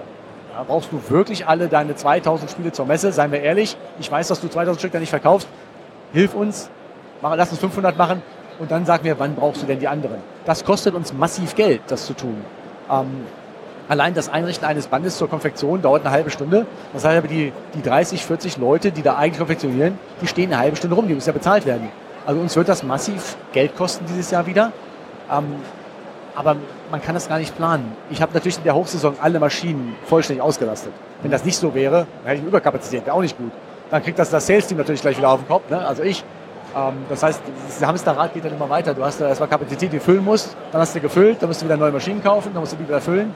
Momentan sind wir an dem Punkt, wo wir dieses Jahr so viel eingekauft haben an Maschinenpark wie noch nie in der Geschichte der Ludofakt. Wir haben unsere Gesamtkapazität um mindestens 30 Prozent erhöht. Wir können nicht Schritt halten mit dem Auftragseingang. Aber du hattest Habt auch ihr Angst, dass das so aufhört, also zusammenbricht? Das wird irgendwann zusammenbrechen. Blasen, Das muss- Blasenbildung. Ah, Alles, what, what goes up must come down. Ja. Irgendwann wird der Markt mal äh, gesättigt sein. Aber wir denken ja global. Ich denke ja nicht an Deutschland. Der deutsche Markt, der mittlerweile auch mal wieder wächst. Das erste Mal äh, seit langer Zeit wächst der deutsche Markt jetzt auch mal wieder. Ähm, der war ja immer sehr stabil. Ja, Für mich ist aber der globale Markt entscheidend. Die USA ist in den letzten paar Jahren absolut explodiert. Ähm, es gibt Märkte, die ich nie auf dem Schirm hatte. Dazu gehört Spanien. Der französische Markt hat in den letzten paar, fünf Jahren eine Entwicklung genommen, äh, die vor zehn Jahren hätte mir das einer erzählt, hätte ich gesagt, äh, du hast eine echte Macke. Das, das im Leben nicht. Ja? Im Leben nicht. Jetzt geht der, kommt der englische Markt, wie du schon gesagt hast. Aber man merkt das vor allen Dingen nicht daran, dass die Spiele äh, dorthin verkauft werden. Wir merken einfach, dass, äh, dass da Verlage entstehen. Kleinverlage. Die, die wunderbaren Anfragen, die da kommen. Ja, äh, wir denken darüber nach, das Spiel in großen Auflagen zu produzieren. Wir denken so zwischen 200 und 300 Stück. Ja? Das sind so die Sachen, die jede Woche reinkommen. Das war vor drei Jahren war das Frankreich. Aktuell ist das tatsächlich auch England. Ähm, auch deutsche Verlage gibt es wieder, viele kleinere. Diese, eine Zeit lang gab es kaum neue Verlage in Deutschland. Also ihr seid so die erste, die erste, der erste Fühler, wo was passiert. ja, man, man wird bekannter. Die, die Hersteller sind ja eigentlich immer jemand gewesen, den kein Mensch kannte. Aber dadurch, dass die Branche wächst, dass die Gamer auch interessierter werden, kommt man irgendwann an den Punkt und sagt, Mensch, das fällt ja nicht vom Himmel. Was passiert denn da? Und da sind sie dann interessierter, schauen noch mal ein bisschen hinter die Kulissen und haben natürlich auch das, das wichtige Tool dazu, Kickstarter. Plötzlich gibt es ein, ein, ein Fenster für, von, von den Gamern durch diese Wand hin in die Produktion. Weil da gibt es dann Stretch Goals, da gibt es Exclusives, da kostet das dann plötzlich so viel Geld. Da wird gesagt, okay, ähm, was, ihr, was ich einnehme, geht zu so und so viel Prozent in die Produktion und da in die, äh, Shipment und so weiter und so fort. Das heißt, plötzlich ist das auf deren Schirm. Und da sehen sie dann, oh, für 2000 Dollar mehr haut er mir 10 Karten rein. Für eine Figur mehr will er aber 15.000 Dollar haben. Wieso ist das denn so? Erzähl doch mal. Also es wird transparenter. Absolut. Wird viel transparenter, was für uns total toll ist. Weil unsere Prozesse, wie wir vorhin gesagt haben, ist alles menschlich. Ja? Unsere Prozesse, wenn die bekannt sind, haben viele Spieler auch durchaus viel mehr Verständnis dafür. Ähm, ich bin auch auf Kickstarter sehr häufig mit aktiv, weil wenn ich ein Projekt betreue, das auf Kickstarter läuft, dann bin ich auch dabei, von Anfang bis Ende. Ähm, ich plätsche dann immer so meinen einen Dollar oder meinen einen Euro. Ach, damit man sieht, damit man die Updates kriegt. Ja, ja, damit ich Updates kriege und damit ich Comments machen kann. Das ist natürlich abgesprochen immer mit den ähm, Herstellern. Jungs, wie sieht das aus? Ihr habt da jetzt eine Frage bekommen zur Herstellung von PVC-Figuren. Wollt ihr das beantworten oder soll ich das gleich beantworten? Ähm, Ich kann das beides machen, das könnt ihr entscheiden. Ich kann euch auch die Antwort schreiben, schicke sie euch in ihr Post-its. Ist mir völlig wurscht. Ja? Aber natürlich sind wir da voll mit im Boot, denn das muss ja der, der Verlag muss das nicht können. Ja. Der bezahlt mich dafür, dass ich das kann. Und natürlich bekommt er dann die Informationen von uns. Aber häufig ist dann so, dass die sagen, oh Mensch, mach das bitte gleich direkt. Weil die Gamer, die finden das auch toll, wenn da jemand sich involviert, der dann aus dem Nähkästchen plaudern kann. Die fühlen sich dann auch einfach besser aufgehoben und haben größeres Vertrauen in das Projekt. Ja. Und das bringen die natürlich auch mit äh, an den Tisch. Du hattest gerade das Stichwort Miniaturen fallen lassen. Da gibt es ja gerade diese Miniaturenmode. Ich nenne sie einfach Schwämme. mal so. Sind das Ja. neue Herausforderungen für euch dann auch? Nö. Willst du da, eine, wird, eine längere Antwort haben? Achso, da, Entschuldigung. da wird sich dann irgendein Unternehmer gesucht, der die dann herstellen kann. Oder, also die macht ihr sicherlich nicht. Du Ja. hast ja gesagt, dass ihr die nicht selber macht. Also in der, in der Hinsicht sind wir tatsächlich ganz weit vorne. Weil Ludofakt ist kein Unternehmen, das äh, in, in Bayern sitzt, äh, die Füße au- auf den Tisch legt Und dann Karten zu uns kommt, sondern wir haben noch eine weitere Fabrik in Tschechien, die wir zusammen mit einem Partner unterhalten. Wir haben ein Büro in China, das hat äh, mittlerweile auch, glaube ich, 20 Mitarbeiter. Und wir haben eine Fabrik in den USA. Wir haben, gerade die Jungs in China sind Chinesen. Man kann da als Ausländer nicht äh, wirklich was, was ausrichten. Man muss die Leute auch verstehen. Ja. Es gibt da Mentalitätsunterschiede. Ähm, die machen nichts anderes, als unsere Aufträge äh, zu nehmen, da drüben zu sourcen mit einem, ähm, einem äh, Konglomerat aus, aus Lieferanten. Ähm, dann natürlich äh, Qualitätssicherung zu betreiben. Die Zeiten sind viel besser geworden. Das, was aus China kommt, ist mittlerweile viel besser. Wenn man zu einer gewissen Handvoll ähm, Fabriken geht, es gibt natürlich auch weiterhin noch Fabriken, ähm, zu denen ich jemanden nur schicken möchte, wenn ich ihn nicht mag. Aber es gibt ein paar, die wirklich super arbeiten. Und da haben wir jetzt mittlerweile sehr, sehr viele Miniaturenspiele gemacht. Ich mache jetzt mal keine Werbung für euch, irgendwelche Einzelnen, aber aktuell habe ich zum Beispiel zwölf Kickstarter-Projekte parallel laufen, die entweder gerade ausgeliefert sind oder die jetzt im Januar online gehen. So eine Dinger hat man immer wieder. Davon sind, ich glaube, acht oder neun sind Miniaturenspiele. Das ist irre. Aber wir haben auch die, wir haben die Erfahrung, wir haben Sculptors da drüben, mit denen wir arbeiten können, digital oder traditionell über ähm, richtige Skulpturen, die die machen. Das ist natürlich immer noch billiger, weil die Arbeitskraft der äh, Chinesen immer noch billiger ist, als wenn man die Jungs daran ransetzt, die richtig gut in 3D-Computer-Renders machen können. Ähm, allerdings, ein Computer-Render ist äh, nicht gleich etwas, was ich auch produzieren kann, weil der Prozess von Render zu fertiger Figur äh, ist sehr kompliziert und hat auch ein paar Stolperfallen da drin, die wir natürlich den Kunden komplett abnehmen. Je nachdem, was er auch bezahlen möchte, logischerweise, weil alle Prozesse darin, gerade bei Figuren, sind extrem teuer. Die Molds davon ist das teuerste. Du hast immer Formen, die für Spritzguss ähm, richtig, richtig Geld kosten. Also das ist ganz leicht, dass man da schnell mal 30.000 bis 50.000 Euro ausgegeben hat für Molds, haben noch, die, noch kein Stück in der Hand. René hat zum Beispiel das ein Kickstarter-Projekt, wo er das dritte Mal jetzt oder das zweite Mal seine äh, Figuren austauschen darf. Ja, Du ja. hast sie wieder nicht mitgenommen heute. Nee, muss ich morgen machen. Was für ein Projekt ist das? Project Elite. Oh ja, ja. Oh ja. Das ist, ist wohl mächtig in die Hose gegangen bei denen. Ja, da mag ich jetzt gar nicht so richtig was zu kommentieren. Nein. Ähm, weil ich möchte. Aber ich, das- ich wollte halt sagen, dass dann so Sachen nochmal so richtig in die Hose. ja klar, das kann passieren, Wenn das, natürlich. das Also, sind wahrscheinlich vielleicht auch neue. Nee, ich Ja, sag, neue Teilnehmer Leute, die, also die, die Renders waren wirklich gut, ich habe die gesehen. Ja. Ja. und das, das ist, der Produktionsprozess ist wirklich nicht so einfach. Da muss man auch Erfahrung sammeln. Genau. Und natürlich muss jeder mal anfangen. Ähm, ist auch, also bei denen, ich bin da auch nicht sauer drüber, ist es halt bei denen passiert und sie waren auch sofort, die haben ja schon in, letztes Jahr auf der Messe, haben sie einem schon direkt neue Figuren mitgegeben, weil das Plastik wohl irgendwie sehr glänzend war. Und dann haben die wohl so viele beschwert, dass sie jetzt nochmal hingehen und die Figuren nochmal komplett alle austauschen. oh mein also, Gott.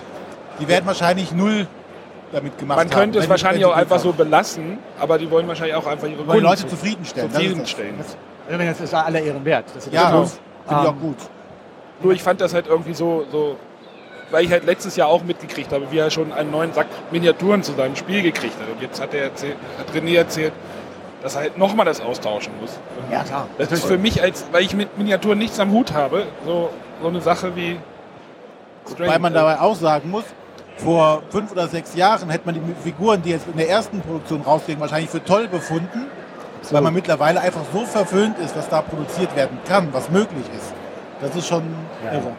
Also ganz ehrlich, wenn wir jetzt, wenn wir auf äh, Figuren gehen, wenn euch das interessiert, dann müsst ihr allerdings noch mal anderthalb Stunden dabei bleiben, ja, weil da, das ist echt Thema für einen ganz eigenen Podcast, weil da ist wirklich so Okay. viel zu tun. Ma machen wir. Ähm, wir haben da notieren wir uns. Ja. wenn, zwischen, zwischen einem Blood Rage und einem Guild Ball oder was da draußen rumläuft, ja, da gibt Die es Unterschiede. Und dann gibt es natürlich auch Kingdom Death, ja genau, darf man nicht ganz vergessen. Und verschiedene Materialien, ähm, die Anzahl der Molds, die, die Kosten für die Figuren, da kann man Stunden mit verbringen, das auseinanderzuklamüsern. Ähm, deswegen kommen die natürlich auch alle zu uns und sagen, hier Leute, ihr, ihr könnt das, ihr habt ähm, Blood Rage produziert.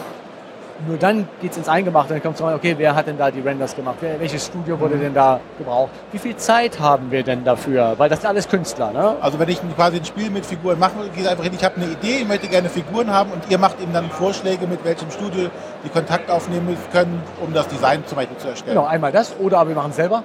Wir können das auch selbst. Wir haben in China äh, sehr, sehr gute Leute, die ähm, die Figuren machen können. Nee, ich gebe zu, die sind nicht ganz so gut wie einige der Studios, mit denen einige unserer Kunden arbeiten. Aber es ist auch ein Unterschied, ob ich ähm, Paolo Parenti in Italien bezahle oder ähm, ein paar Chinesen, die das Zeug basteln. Das ist schon ein entscheidender Unterschied. Äh, den Paolo kennst du auch noch, ne? Der Magic Paolo und sowas. Natürlich. Der hat viele, die machen, Ach, Matthias ist auch noch wach. machen ausgezeichnete Figuren. Ich werde doch den Frank nicht unterbrechen. Ja, die machen zum Beispiel echt ausgezeichnete Figuren. Ähm, die wissen auch, was sie tun, aber die kosten halt auch dementsprechend mehr Geld und die brauchen auch dementsprechend mal mehr Zeit. Also es ist immer eine, es kommt immer darum, was ist, Kosten-Nutzen-Faktor. Richtig. Was kannst du bezahlen? Was willst du bezahlen? Ja. Wie schnell brauchst du Und das? was darf das Spiel kosten am Ende? Im Endeffekt, das ist das, der entscheidende Punkt. Ich meine, ich kann alles machen. Die Goldkante könnt ihr kriegen, das ist gar kein Thema. Nur, es ist ja euer Geld am Ende. Ja. Und ich fühle auch immer eine gewisse Verantwortung. Ich sage dann immer, du, ich möchte gerne, dass du das Spiel bei mir machst, in einer Auflage, die sinnvoll ist und nicht mehr, weil ich möchte nicht schuld sein, dass dein Sohn von dir 500 Spiele in der Garage erbt. Ganz einfach. Das wird Matthias Sohn auf jeden Fall. Der hat keine Garage. Der hat, 500. kein, der hat keine Garage. Ja, noch, die verkaufen sich ja alle. Eben. Ich mache mir da keine Sorgen. Nein, nicht die eigenen. So. Deine, selbst, deine eigene Sammlung, das sind 500 Spiele. Was, du meinst meine Ansammlung an Spielen zu Hause? Ansammlung trifft es eher.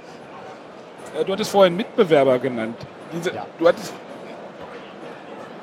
diese Brettspielfabriken, oder wie, wie nenne ich es jetzt?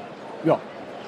Tauchen ja halt einfach nicht so auf. Gibt's da, was ist denn, wer, wer produziert dann auch noch? Oder magst du das jetzt nicht ein nennen? bisschen näher kommen? Ich höre dich ja nicht. Ähm, es gibt halt Konkurrent, äh, nicht Konkurrent, Mitbewerber. Und da das ja so eine Blackbox ist, diese Fabriken oder diese, es steht ja nirgendwo drauf, dieses Spiel produced bei Ludofakt oder sowas. Kann man das irgendwie erstmal erkennen? Nö, also ich kann es erkennen, klar. Okay, Ich ja, seh's. Aber der, der Ähm, Spieler, an einigen Qualitäten, aber auch an kleinen ähm, Merkmalen. aber, Ähm, aber in Deutschland gibt es jetzt keinen weiteren, der da irgendwie. also es gibt eine Sache, die, die kann jeder sehen. Ja. Man nimmt den Deckel ab und guckt auf die Innenseite des Bezugs. Bei fast allen Fabriken steht dort irgendein Kürzel. Da okay. steht eine Nummer drin oder so. Das an der Nummer erkenne ich natürlich, wer es gewesen ist. Steht auch unten neben dem Barcode ist meistens auch noch ein Code. Ja, der muss aber nicht äh, Kürzel. Unser, bei uns ist es so, der, der hat äh, tatsächlich einen LF davor. Ja? Ähm, das ist auf meinen Mist gewachsen. Aber als wir damals nämlich ähm, die neue EU-Richtlinie für Spielwaren bekommen haben, hieß es plötzlich, alle Spiele müssen einen Batch-Code haben.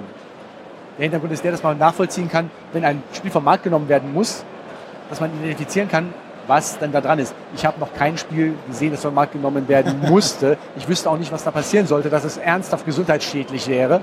Aber es musste so ein Code dahin. Also mussten wir uns das ausdenken, einen Code erfinden, weil natürlich alle Kunden zu uns kamen und sagten, äh, wie machen wir das? Okay, alles klar, dann haben wir uns mal schnell zwei Stunden zusammengesetzt und haben einen Code erfunden. Ja, und da ist jetzt halt auch vielen drauf, aber Cosmos zum Beispiel hat einen eigenen Code. also Cosmos denn produziert selber. Ich glaube, Ja, also, aber, ja schon mal. also ich, ich, ich kann da drauf und ich erkenne manchmal, okay, das hat Ludofuck gemacht, das hat Treffel gemacht, das hat Panda gemacht. Alle kann man nicht erkennen. Dafür gibt es inzwischen auch schon zu viele Fabriken gefühlt. Ich meine, in Deutschland sind es jetzt drei oder vier.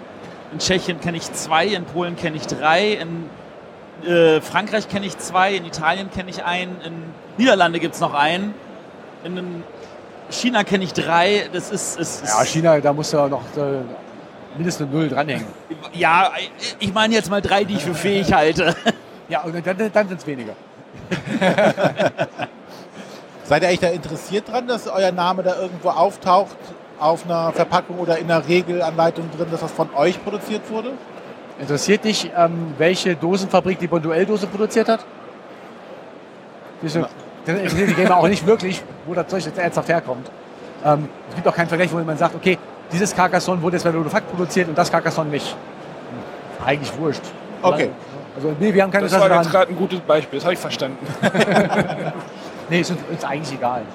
Es gibt ein paar Kunden, die fragen, ob sie es drauf machen dürfen.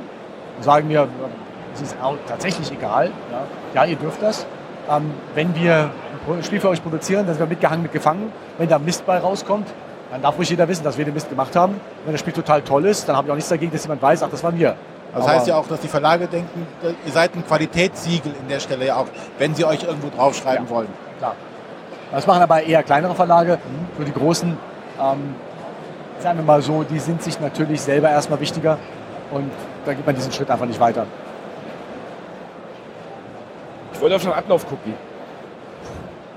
Jetzt versagt die Technik. Nee, nee, die Technik. Matthias hat noch so. bestimmt auch noch eine Frage.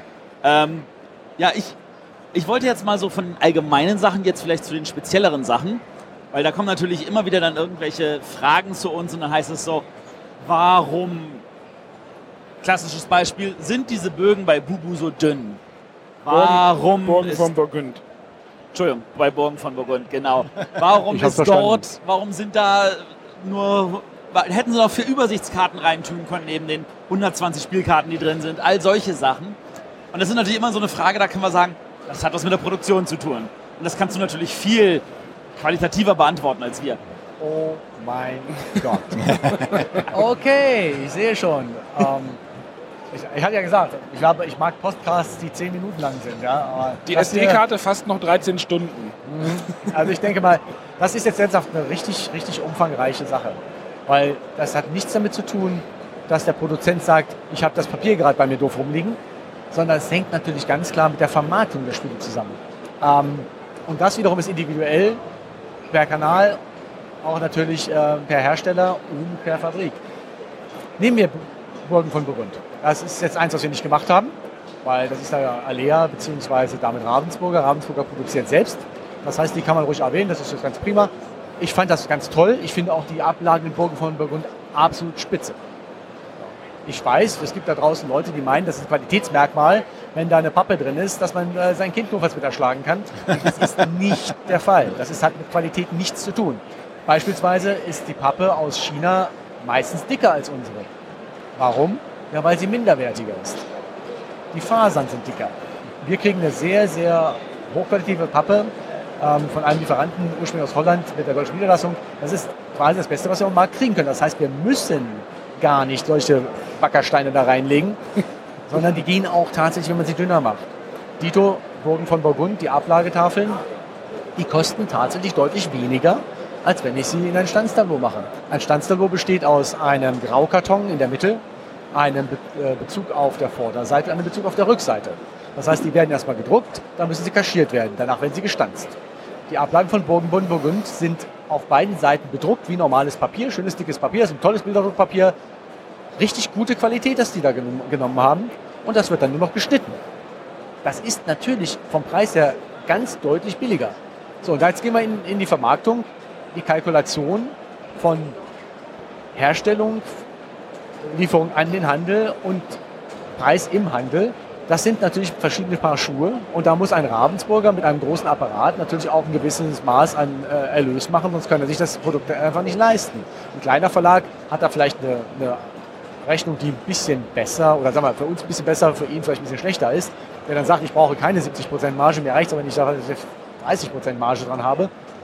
Aber da ist natürlich der Unterschied zwischen einem großen und einem kleinen Verlag. Ich bin sicher, der Stefan Brück hat nicht gesagt, ich mache jetzt die kleinen äh, 400 Gramm Ablagetafeln, weil ich finde, die Gamer, die müssen das jetzt einfach akzeptieren, was ich will. Das hat er nicht gesagt. Er hat gesagt, Mensch, Mist, damit spare ich wahrscheinlich pro Spiel hm, 30 Cent vielleicht. Und 30 Cent, das ist gravierend in so einer Herstellung. Der, der Druck auf die Fabriken, die Spiele für einen niedrigen Preis herzustellen, ist riesig. Das kann man sich gar nicht vorstellen. Weil ein Spiel, das 100 Euro im Handel kostet, was würdet ihr schätzen, was, was ich dafür nehmen darf, bevor ich eine gewatscht kriege? 18? 17? Nicht, wenn du Ravensburger bist.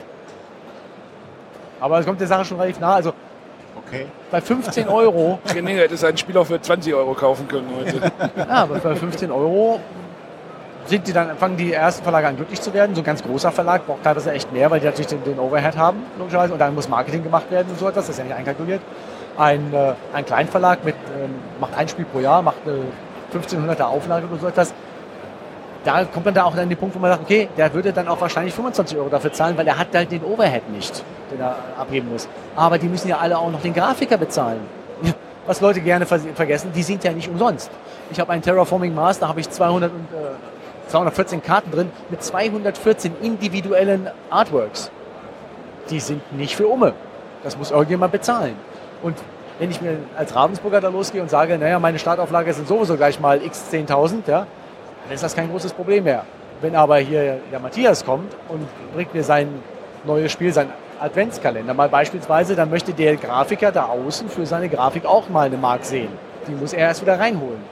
Und er verkauft die Auflage auch nicht auf einen Schlag. Das heißt, er hat erstmal Lagerkosten, er hat das Kapital gebunden. Dann hofft er natürlich, dass es innerhalb einer gewissen Zeit weggeht. Das ist aber noch lange nicht gesagt. Und das musst du alles mit einkalkulieren. Das heißt, du kannst mehr Geld nicht bezahlen. Den größten Batzen an absoluter, äh, absoluter Finanzkraft ist natürlich am Ende im Handel. Der Handel kauft ein Spiel für etwa 50 Prozent des Endabgabepreises ein. Er muss allerdings auch die Mehrwertsteuer abziehen. Die darf man nicht ganz vergessen, die ist bei uns ja mit 19 Prozent noch relativ human. Aber unsere Preise in Europa haben ja alle die Mehrwertsteuer drin. Von der Differenz äh, ein zu verkaufen, muss er einen Laden unterhalten, Personal unterhalten, Lager führen. Aber je weiter ich runtergehe, umso geringer wird natürlich auch der Erlös. Klar, wenn ich jetzt sage, ich habe ein 100 Euro Spiel und der, der Händler hat, ein, hat eine Marge von 30 Euro dran, dann klingt das erstmal total viel. Äh, fragt den Händler, der sagt, hm, na so viel ist das ja auch wieder nicht. Ich muss das ganze Zeug einkaufen und so weiter und so fort. Dann kommen wir zum nächsten, das ist ähm, der Vertrieb dazwischen. Also jetzt dürfen wir auch mal wieder Werbung machen, nehme ich an. Dein Vertrieb spielt direkt, ja, der will ja auch was verdienen. Harald Friedemann, die leben nicht von Luft und Liebe. Das heißt, die haben auch erstmal so ein, na, ich gehe davon aus, dass sie so zwischen 10 bis 15 Prozent, je nachdem, was ist, die Amerikaner haben manchmal auch ein bisschen mehr, ja, 10 bis 15 Prozent von dem Preis, der an den Handel geht, der geht erstmal in den Vertrieb. Das sind auch dann mal 10 bis 12,50 Euro. Danach kommt erst der Verlag. der hat das Ding jetzt für 25 Euro eingekauft, dann hat er aber auch nicht mehr als äh, der Vertrieb. Und wenn das Ding 25 Euro gekostet hat, dann habe ich wahrscheinlich ein Ding 5 Euro gemacht. Mehr ist es nicht. Das muss, je weiter man zurückgeht, umso weniger ist es halt. Ja? Wir machen vielleicht in den, in den prozentualen Mengen das Gleiche. Nur ich mache halt die Prozente von, was ich, 5 bis 10 Euro und der äh, Publisher macht dann die Prozente von vielleicht 20 Euro und so geht das immer weiter.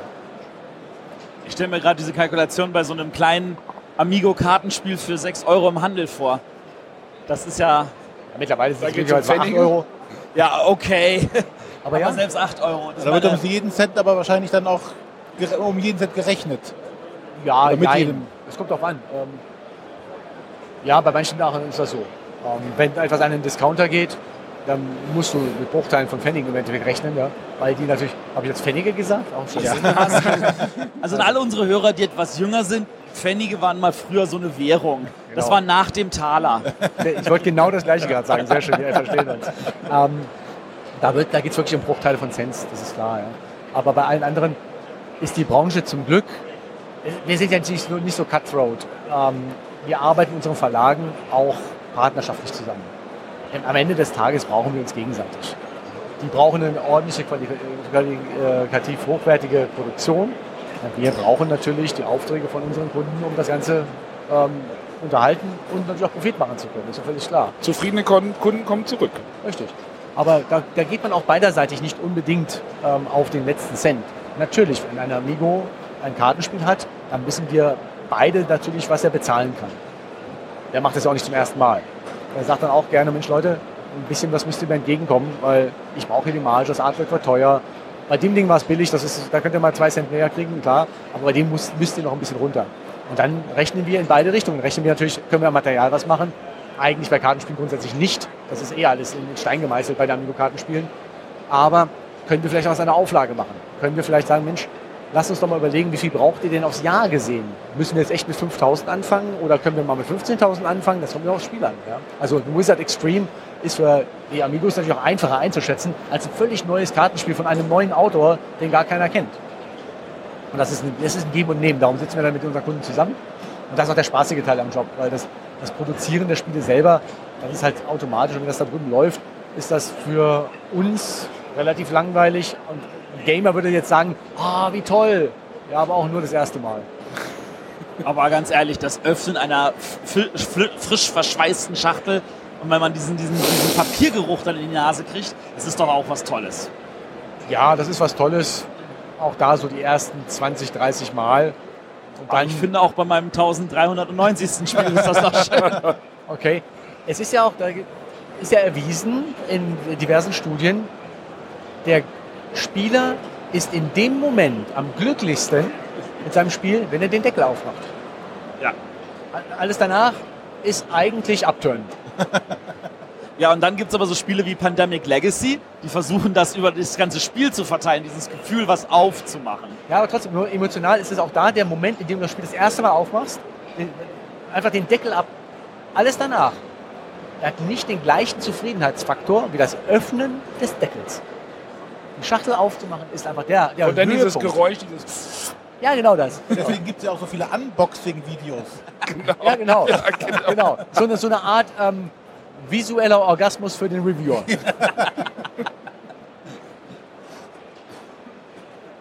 Ja, okay, also wir, wir sind jetzt produktionstechnisch mal kurz so auf diese Pappen eingegangen. Ähm, Gibt es noch so, so typische Gedankenfehler, die du kennst, die manche Leute noch haben? So, ich habe jetzt mal gesagt, so, warum fehlen da noch vier Übersichtskarten und ähnlichen Kram? Oh, das ist schwer.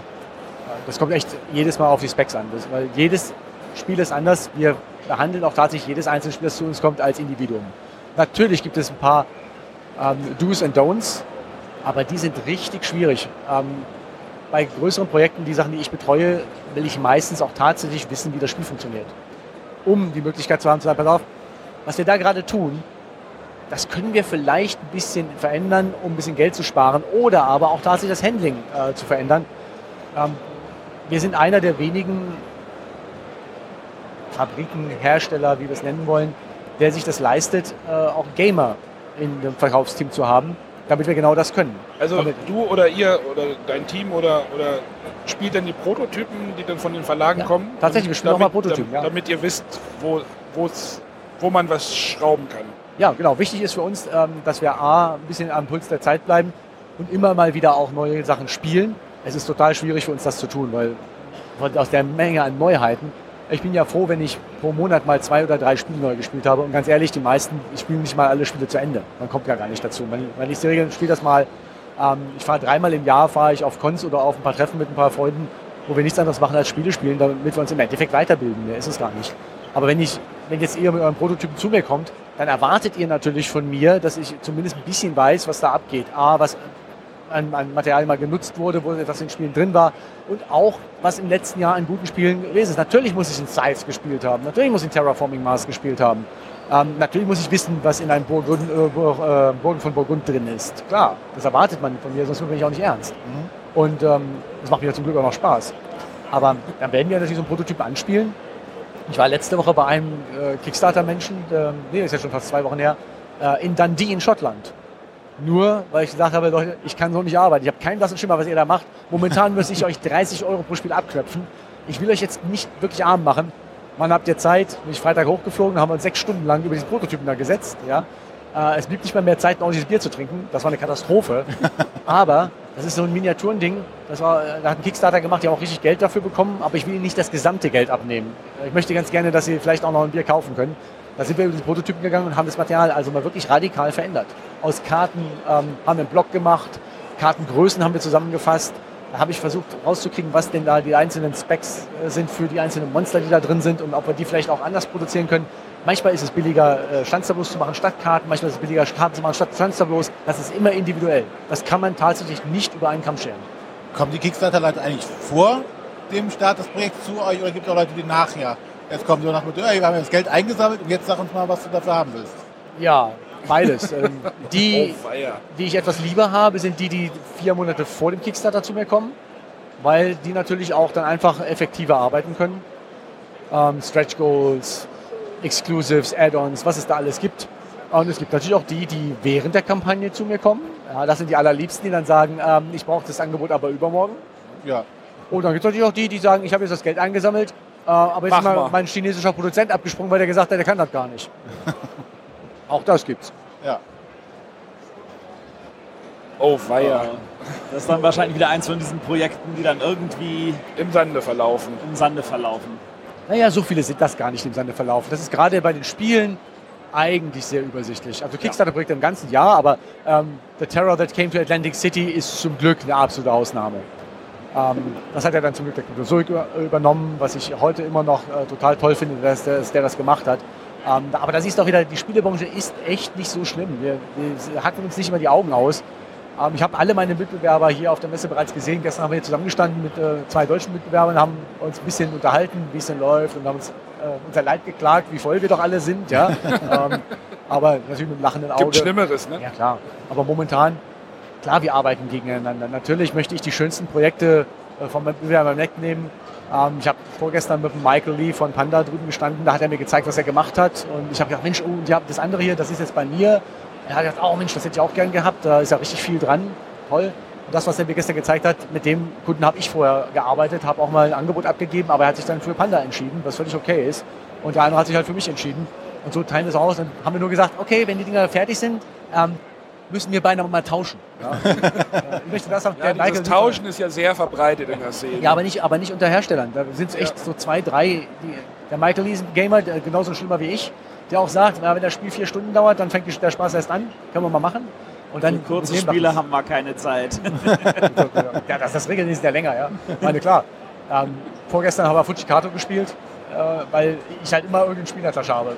Meine Kollegen, die wissen das dann immer schon, in der abends in der Hotelbar. Ich gucke immer so vorher, was haben wir gerade produziert, was dauert denn nicht so lange, was kann ich denn auch mal mit den Mädels spielen, die halt nicht so einen richtigen Draht zu Games haben. Und da haben wir Fujikato gespielt. Letztes Jahr haben wir Five, äh, fünf Gurken gespielt. Nee, das war vorletztes. Letztes Jahr haben wir Pairs gespielt. Richtig, da ging es halt immer mit den Pairs ab. Und sowas Aber Fujikato ist lässig, ne? ähm, das muss ich noch mal spielen. Das war gestern mit acht Leuten, muss ich sagen, war es ein bisschen schwierig. Uns wurde gesagt, sechs ist am besten. ja, es kann gut sein, aber Also ich wir habe haben zu dritt gespielt, aber auch noch nicht so. Ich glaube, drei Leute, ich glaube, das macht nicht viel Spaß, bist du schnell rum, dann hast du das schon. Genau. Aber nach acht Ja. war es ein bisschen schwierig, Ja, weil du immer aufpassen musstest. Ja, das glaube ich. Also das hätte ich lieber mit fünf oder sechs äh, anfangen sollen. Ja, nachher ist man immer schlauer. Aber jetzt weiß ich, wie es Wir haben geht. es also alle falsch gespielt. Super. Ja, also es gibt da ganz verschiedene Ansätze, logischerweise. Ähm, wir, wir arbeiten in gewissem Maße natürlich gegeneinander, aber ab und zu auch mal miteinander. Also es gibt auch mal Sachen, wo ich sage, pass auf, das macht jetzt echt keinen Sinn, dass wir das, beiden das jetzt hier machen. Du hast deine Kunden sitzen in Japan und Australien. Das willst du ernsthaft nicht in, In äh, Europa produzieren. Ich meine, ich finde das toll, dass du das willst. Ja. Und Ich finde das auch toll, dass du sagst, ich habe gute Qualität. Aber dann sage ich lieber, bitte geh zu meinem Freund äh, Michael von Panda, der macht das in einer guten Qualität da drüben. Und wenn der Kunden hat, die es alles in Europa haben wollen, dann schustert der mir was zu.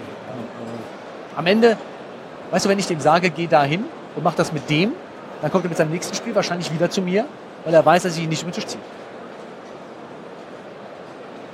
Das wollen wir. Unsere Kunden müssen mit uns langfristig arbeiten und wir wollen Vertrauen aufbauen. Haben auch einen Ruf zu verlieren. Ganz klar. Ja. Wenn, ich, wenn ich drei Kunden äh, über den Tisch gezogen habe, dann wissen das 300 weitere Kunden auch. Ja. Und dann ist vorbei. Ja, klar. Dann äh, kriege ich zumindest die Aufträge nicht. Vielleicht gibt es noch jemand anders bei der Lufakt, weil das kann man ja auch durchaus an seinem, Sales-Personal festmachen. Ähm, ob ich jemanden berate oder ob jemand anders jemanden berät, das kann auch durchaus unterschiedliche Effekte haben, natürlich, weil wir auch mit anderen, verschiedenen Ansätzen dazukommen. Ähm, mein Kollege Markus ist, ein, ist überhaupt kein Gamer, sondern Verkäufer. Ähm, der macht vor allem Spielkarten, wo man jetzt auch nicht unbedingt Gamer zu sein muss, klar, aber der ist halt äh, als Verkäufer viel, viel besser als ich. Da gibt es gar keine Diskussion. Ähm, ich will jetzt nicht sagen, der verkauft im Eskimo einen Kühlschrank, aber ähm, der, hat das, der hat das absolut drauf. Ja, und der kann die Leute auch in der Hinsicht beraten, dass die mit der Preisstruktur besser arbeiten können, wie es in der Handel äh, funktioniert, wie man die vielleicht an Displays packen kann und so. Das kann der viel besser als ich. Aber sobald das dann so geht, dass man sagt, ich müsste jetzt mal in die Regeln gucken, wie das funktioniert, äh, dann sagt der Kinder, ich bin mal raus hier. Ja, das, Der will das auch gar nicht wissen, weil er einfach kein Gamer ist. Ja. man kann es auch nicht in jedem, will es auch nicht an jedem Punkt einen Gamer haben. Ich kann nicht über jedes Spiel mit meinem Kunden auch fachsimpeln. Dann Gott, dann bin ich dann gar nicht mehr fertig. Manchmal musst du einfach sagen, okay, prima, so willst du das haben, kann ich machen, gibt nicht viel zu optimieren, ab, raus dafür. Wie hast du den Preis? Sag, sag mal ja. Es geht. Gibt's auch. Ist die Kalkulation eigentlich schwierig? Ja. Zu sagen, das kostet nachher 15? Also wenn ich eine Kalkulationsanfrage stelle, dauert sie im Schnitt vier Wochen. Ja, das liegt auch ein bisschen an den Zeiten. Eine Kalkulation ist eine Serie von Annahmen. Die, man nimmt an, Maschine 1 braucht dafür so lange. Dabei habe ich eventuell so viel Ausschuss. Maschine 2 braucht dann für Stanzen so und so. Und am Band brauche ich nachher wahrscheinlich 22 Personen und brauche wahrscheinlich etwa vier Stunden. So, das ist eine, eine Serie von Annahmen, die wir machen müssen, die sich meistens dann erst im Nachhinein als gut oder falsch herausstellen. Und wir müssen halt dafür sorgen, dass wir nicht zu weit davon wegliegen. Ja. Nun habe ich natürlich auch ein paar Erfahrungswerte, wenn du sagst, okay, ich brauche Spielkarten, ich brauche eine tausende Auflage, ist ein Deck und es sind 80 Karten, das, ist kriege ich über den. Daumen auch hin. Aber wenn du dann vier, fünf verschiedene Auflagen haben möchtest und willst wissen, wo sich da die großen Sprünge auftun, dann wird das ein bisschen schwieriger. Ja. Aber meistens reicht es dem Kunden auch, wenn wir anfangs sagen, pass auf, das, was du da hast, ich sag mal 8 Euro. Plus minus 10 Prozent würde ich schätzen, sind bei 8 Euro. Ja? Damit können die meisten erstmal arbeiten. Also, oh, 8 Euro, das wäre, ah, unter 40 Euro kann ich das nicht machen. Auch, also wenn ich da auf 35 gehe, dann wird es schon eng. Mal gucken, was wir machen können. Ähm, dann sind wir auch gerne zusammen, spielt das mal kurz sagt, okay, das Spiel kann ich machen für 8 Euro. Wir haben das jetzt in 15 Minuten gespielt. Da ist einfach nicht genug Spiel für 8, äh, für 8 Euro bzw. 40 Euro am Ende drin. Ja, das, das kauft dir keiner ab. Die kaufen das, sagen, dann hast du einen Vogel. Ja? Das, das, das kaufe ich nie wieder von dir. Ähm, da müssen wir halt dann arbeiten und sagen, okay, 20 Minuten Spiel, 1999, höchste der Gefühle. Okay, hm, dann willst du es von mir für 4, na sagen wir 4,50. Okay, jetzt lassen wir mal in Medias Res gehen. Ja, so funktioniert das. Jetzt habe ich euch alle sprachlos gemacht. Ja, ja. Wir hören unseren Gästen gerne zu. ja, ja, schon klar. Lasst mal sabbeln, heißt das. Ja, aber du, du redest ja auch wie ein Wasserfall, das ist total angenehm. Okay, gut. Wie gesagt, das ist auch das, das Thema selber. Wenn, weißt du, wenn du einen einzelnen Aspekt aus so einer Produktion rausgreifst, dann kann man darüber reden, hat dann ein natürliches Ende. Aber wenn die Produktion so einfach wäre, dann würde das ja jeder machen. Ja. Und dann bräuchten sie keine hochbezahlten Experten wie mich. Brettspiele sind keine genormten Produkte. Genau. Es ist, es ist wahr, das, darum macht es auch so viel Spaß. Also, wenn ich ähm, mal, Staubsaugerdüsen verkaufen sollte oder so etwas, ja, das wäre dann vielleicht ein bisschen weniger spaßig. Ähm, dann würden wir jetzt Vielleicht, ob das der Staubsaugerproduzent Düsen- sagt. Düsenproduzent sagt. Ich habe noch, ich hab noch keinen da draußen rumlaufen sehen, der sagte, mein Hobby sind Staubsauger. Gamer, eine andere Baustelle, aber mein Staub, also Staubsaugerdüsen, ja. Oder ich liebe das, äh, wenn ich weiß, wie viel Airflow das Ding hat. Ja. Hm. Aber ja, Also da gibt es bestimmt den einen oder anderen. Ah, Staubsauger also, steht. sagen wir mal so, ich würde ich würd so umschreiben, es ist keine so große Industrie. Ja. Aber bei uns ist es halt anders. Wir haben Spaß dann und die Leute, die zu uns kommen, haben einfach auch Spaß. Das, das ist das Tollste daran. Dass auch bei den, selbst bei den großen Verlagen gibt es natürlich normale Leute, die auch gerne jetzt zu, zu äh, Hoover wechseln könnten. Aber es gibt auch bei jedem einzelnen Verlag Gamer. Die, die Redakteure natürlich, aber selbst in den, in den Einkaufsabteilungen äh, und so, es gibt Gamer, mit denen man sagen kann, oh, wir brauchen wieder 20.000 Andor. Ja. Und mit dem kann man sagen, oh ja, super, alles klar, ich bin aber mit dem Norden noch nicht durch, ja, mach doch nicht zu schnell. Ja, wie noch nicht durch? Ich habe schon die ganzen äh, Fan-Erweiterungen gespielt. Ja. Das geht auch. Das, sowas kann man halt auch mit den, mit den äh, Leuten machen. Da gibt es so eine gewisse Verbundenheit. Und So eine Basis. So eine Basis. Alle, absolut. Und das Oder Sprache, toll. die alle sprechen. Ganz genau. Schön. Oh, das war doch jetzt schön, oder? Also ich würde sagen, der Frank hat einen verdammt kreativen Job. Ja. Kann ich nicht anders umschreiben. Und wahrscheinlich auch kein 9-to-5-Job. Oder? Ah, nee, natürlich nicht. Das, das kann man nicht machen. Dazu müsste er öfter im Büro sein. Nicht in Schottland Bier trinken. Äh, Er verteilt jetzt dauernd Spitzen, wenn ich nur wüsste, warum. ähm, nee, natürlich. Ich, ich, habe auch, ich betreue auch tatsächlich kaum Kunden durchgehend, sondern ich mache das tatsächlich projektweise. Ähm, wie gesagt, den, den Adventskalender damals, den haben wir gemacht, aber bei dem zweiten war ich so gut wie nicht involviert. Weil, okay, der Prozess ist da, wir wissen, wie das geht, wir haben die gleichen Lieferanten. Jetzt geht es darum, wie groß sind die Dinger. Hat, hat die Sandra für mich wunderbar gehandelt, muss ich gar nichts mitmachen. Ähm, ich bin dann halt zum nächsten Projekt, das wieder irgendwelche Merkwürdigkeiten beinhaltet oder so. Oder natürlich alles, was China-Teile ist. Ich mache grundsätzlich alles, was mit China zu tun hat, weil ich mit den, den Kollegen in China relativ gut arbeiten kann. Ich habe auch ein bisschen Erfahrung damit jetzt. Das haben die meisten anderen nicht. Wenn da jemand kommt, oh, mein Figur, äh, mein Spiel braucht 88 äh, Figuren in äh, 17 Sculpts, äh, wie viel Molds brauche ich denn dafür? Dann sagen die, äh, Bahnhof. Und ich sage dann, äh, alles klar, zeig mir, mal die, zeig mir mal deine Renders. Weil vorher kann ich das nicht sagen. Ohne STL-Files, ich weiß ja nicht, wie groß die Dinger sind, ähm, wie viele Teile die nachher sein müssen, wie kriege ich die aus den Molds wieder raus. Das geht, das mache ich mit meinen chinesischen Kollegen dann. Und dann dauert das auch nicht ewig lange, ohne dass unsere Kollegen aus dem Einkauf halt irre werden, weil die kriegen dann die Anfrage, die kriegen sie, geht nach China. China schickt das zurück, vielleicht noch mit drei Rückfragen, die die nicht beantworten können, die wieder zu mir kommen, die wieder zum Kunden gehen. Da bin ich ja nächstes Jahr noch nicht fertig. Und ja, das macht natürlich auch mehr Spaß. Ist dein Chinesisch besser geworden? Äh, hi. Ach nee, das war Japanisch. Ni hao. Ni, ni hao. Ja, ich- ich werde sehen. Ähm, ich muss noch ein bisschen üben, weil ich bin in äh, sechs Wochen bin ich dann wieder drüben und gucke mir dann äh, mal ein paar Fabriken an und dann besprechen wir auch ein paar Projekte. Das kommt auch mit dazu. Du musst halt auch da dann richtig rangehen an den Puls der Zeit, musst sehen, was gibt's Neues. Ähm, diese Kingdom Death Dinger zum Beispiel, als die produziert worden sind, ich habe die Anfang auch gehabt. Ich konnte die so nicht machen. Ich war nicht in der Lage, mit den Möglichkeiten, die wir hatten, sie in der Qualität zu machen, für den Preis, den die zahlen konnten. War ganz klar. Also das ist ein Auftrag, den ich nicht bekommen habe, den ich gern gehabt hätte. Aber bevor ich denen das Blau vom Himmel runter äh, verspreche und am Ende des Tages das nicht kann, dann nehme ich es lieber nicht. Ist mir dann lieber. Wir müssen, jeder, jede Fabrik ist ein bisschen anders. Jede Fabrik hat ein bisschen andere Maschinen, hat ein bisschen andere Laufzeiten, Leistungen. Die Operator sind unterschiedlich. Ähm, die Bogengrößen sind deutlich unterschiedlich, dass man manchmal auch einfach eine, Standsmaschine hat, die das eine nicht kann, das andere aber schon. Meistens haben wir verschieden große, aber dann ist äh, natürlich kommt im Jahr 1 ausschließlich, äh, kommen ausschließlich Spiele, die riesengroße Standsbögen haben. Und im nächsten Jahr hätte ich das Ding auf meiner kleinen da auch locker alles durchkriegen können, bräuchte die großen gar nicht. Ja. Da muss man halt ein bisschen schauen, was man machen kann. Auch das fließt dann nachher wieder in die äh, Kalkulation ein. Mhm. Das ist ganz schwer zu machen. Ähm, aber die Kreativität, die da kommt, ist in Zusammenarbeit mit Autor oder Verlag natürlich da und macht auch immens Spaß. Am Ende, ich bin halt ein alter Publizist, ich komme aus der, aus der Werbebranche, aber dann über diese die Sammelkartenspiele, wo man auch ein Jahr im Voraus an den Dingern gearbeitet hat und wo man dann auch mit dem Konsumenten in, in Kontakt kam, bin ich jetzt hier hingekommen und ich, ich publiziere halt quasi immer noch, nur ich gehe A kein Risiko ein und B, mein Name steht nicht drauf. Aber ein bisschen Frank ist in den Dingern doch immer drin. Das ist doch ein schönes Schlusswort, oder? Ich finde auch, das ist ein super Schlusswort. Wir danken dir, Frank, dass du die Zeit genommen hast, uns ausführlich über deinen eigentlich wunderschönen Job zu erzählen. Ich, ich glaube auch, dass wir das Thema wahrscheinlich nur so ein bisschen angekratzt haben Ja, an der Oberfläche. Also du Klar. hattest ja gesagt, Miniaturen könnte man noch ein ganzes Fass aufmachen. also man müsste normalerweise müsste man aus so etwas einen, einen einzelnen Aspekt rausgreifen. Ähm, wenn, das ist natürlich dann sehr speziell für Leute, die schon in der Sache ein bisschen drin sind. Ähm, das könnte man machen. Aber vielleicht kommen wir da nochmal zurück drauf. Das finde ich das eigentlich spannend. Miniaturthema könnte man bestimmt nochmal, weil das ja gerade sowieso so gehypt wird und überall was drin Genau. ist, wäre das bestimmt mal ein neuer Ansatzpunkt. Da können unsere Hörer auch ihre Meinung einfach mal in den Kommentaren kundtun. Genau. Schreibt uns, ob wir da vielleicht irgendwie mal in einem halben oder dreiviertel Jahr nochmal nachhängen sollen, den Frank nochmal genauer beschwimmen soll. Oder Frank kann uns auch vielleicht jemanden nennen, der uns dann auch vielleicht was beschreiben kann von einem der Figuren, Designstudios, was man da alles beachten muss, was man da alles machen kann, was man alles nicht machen kann.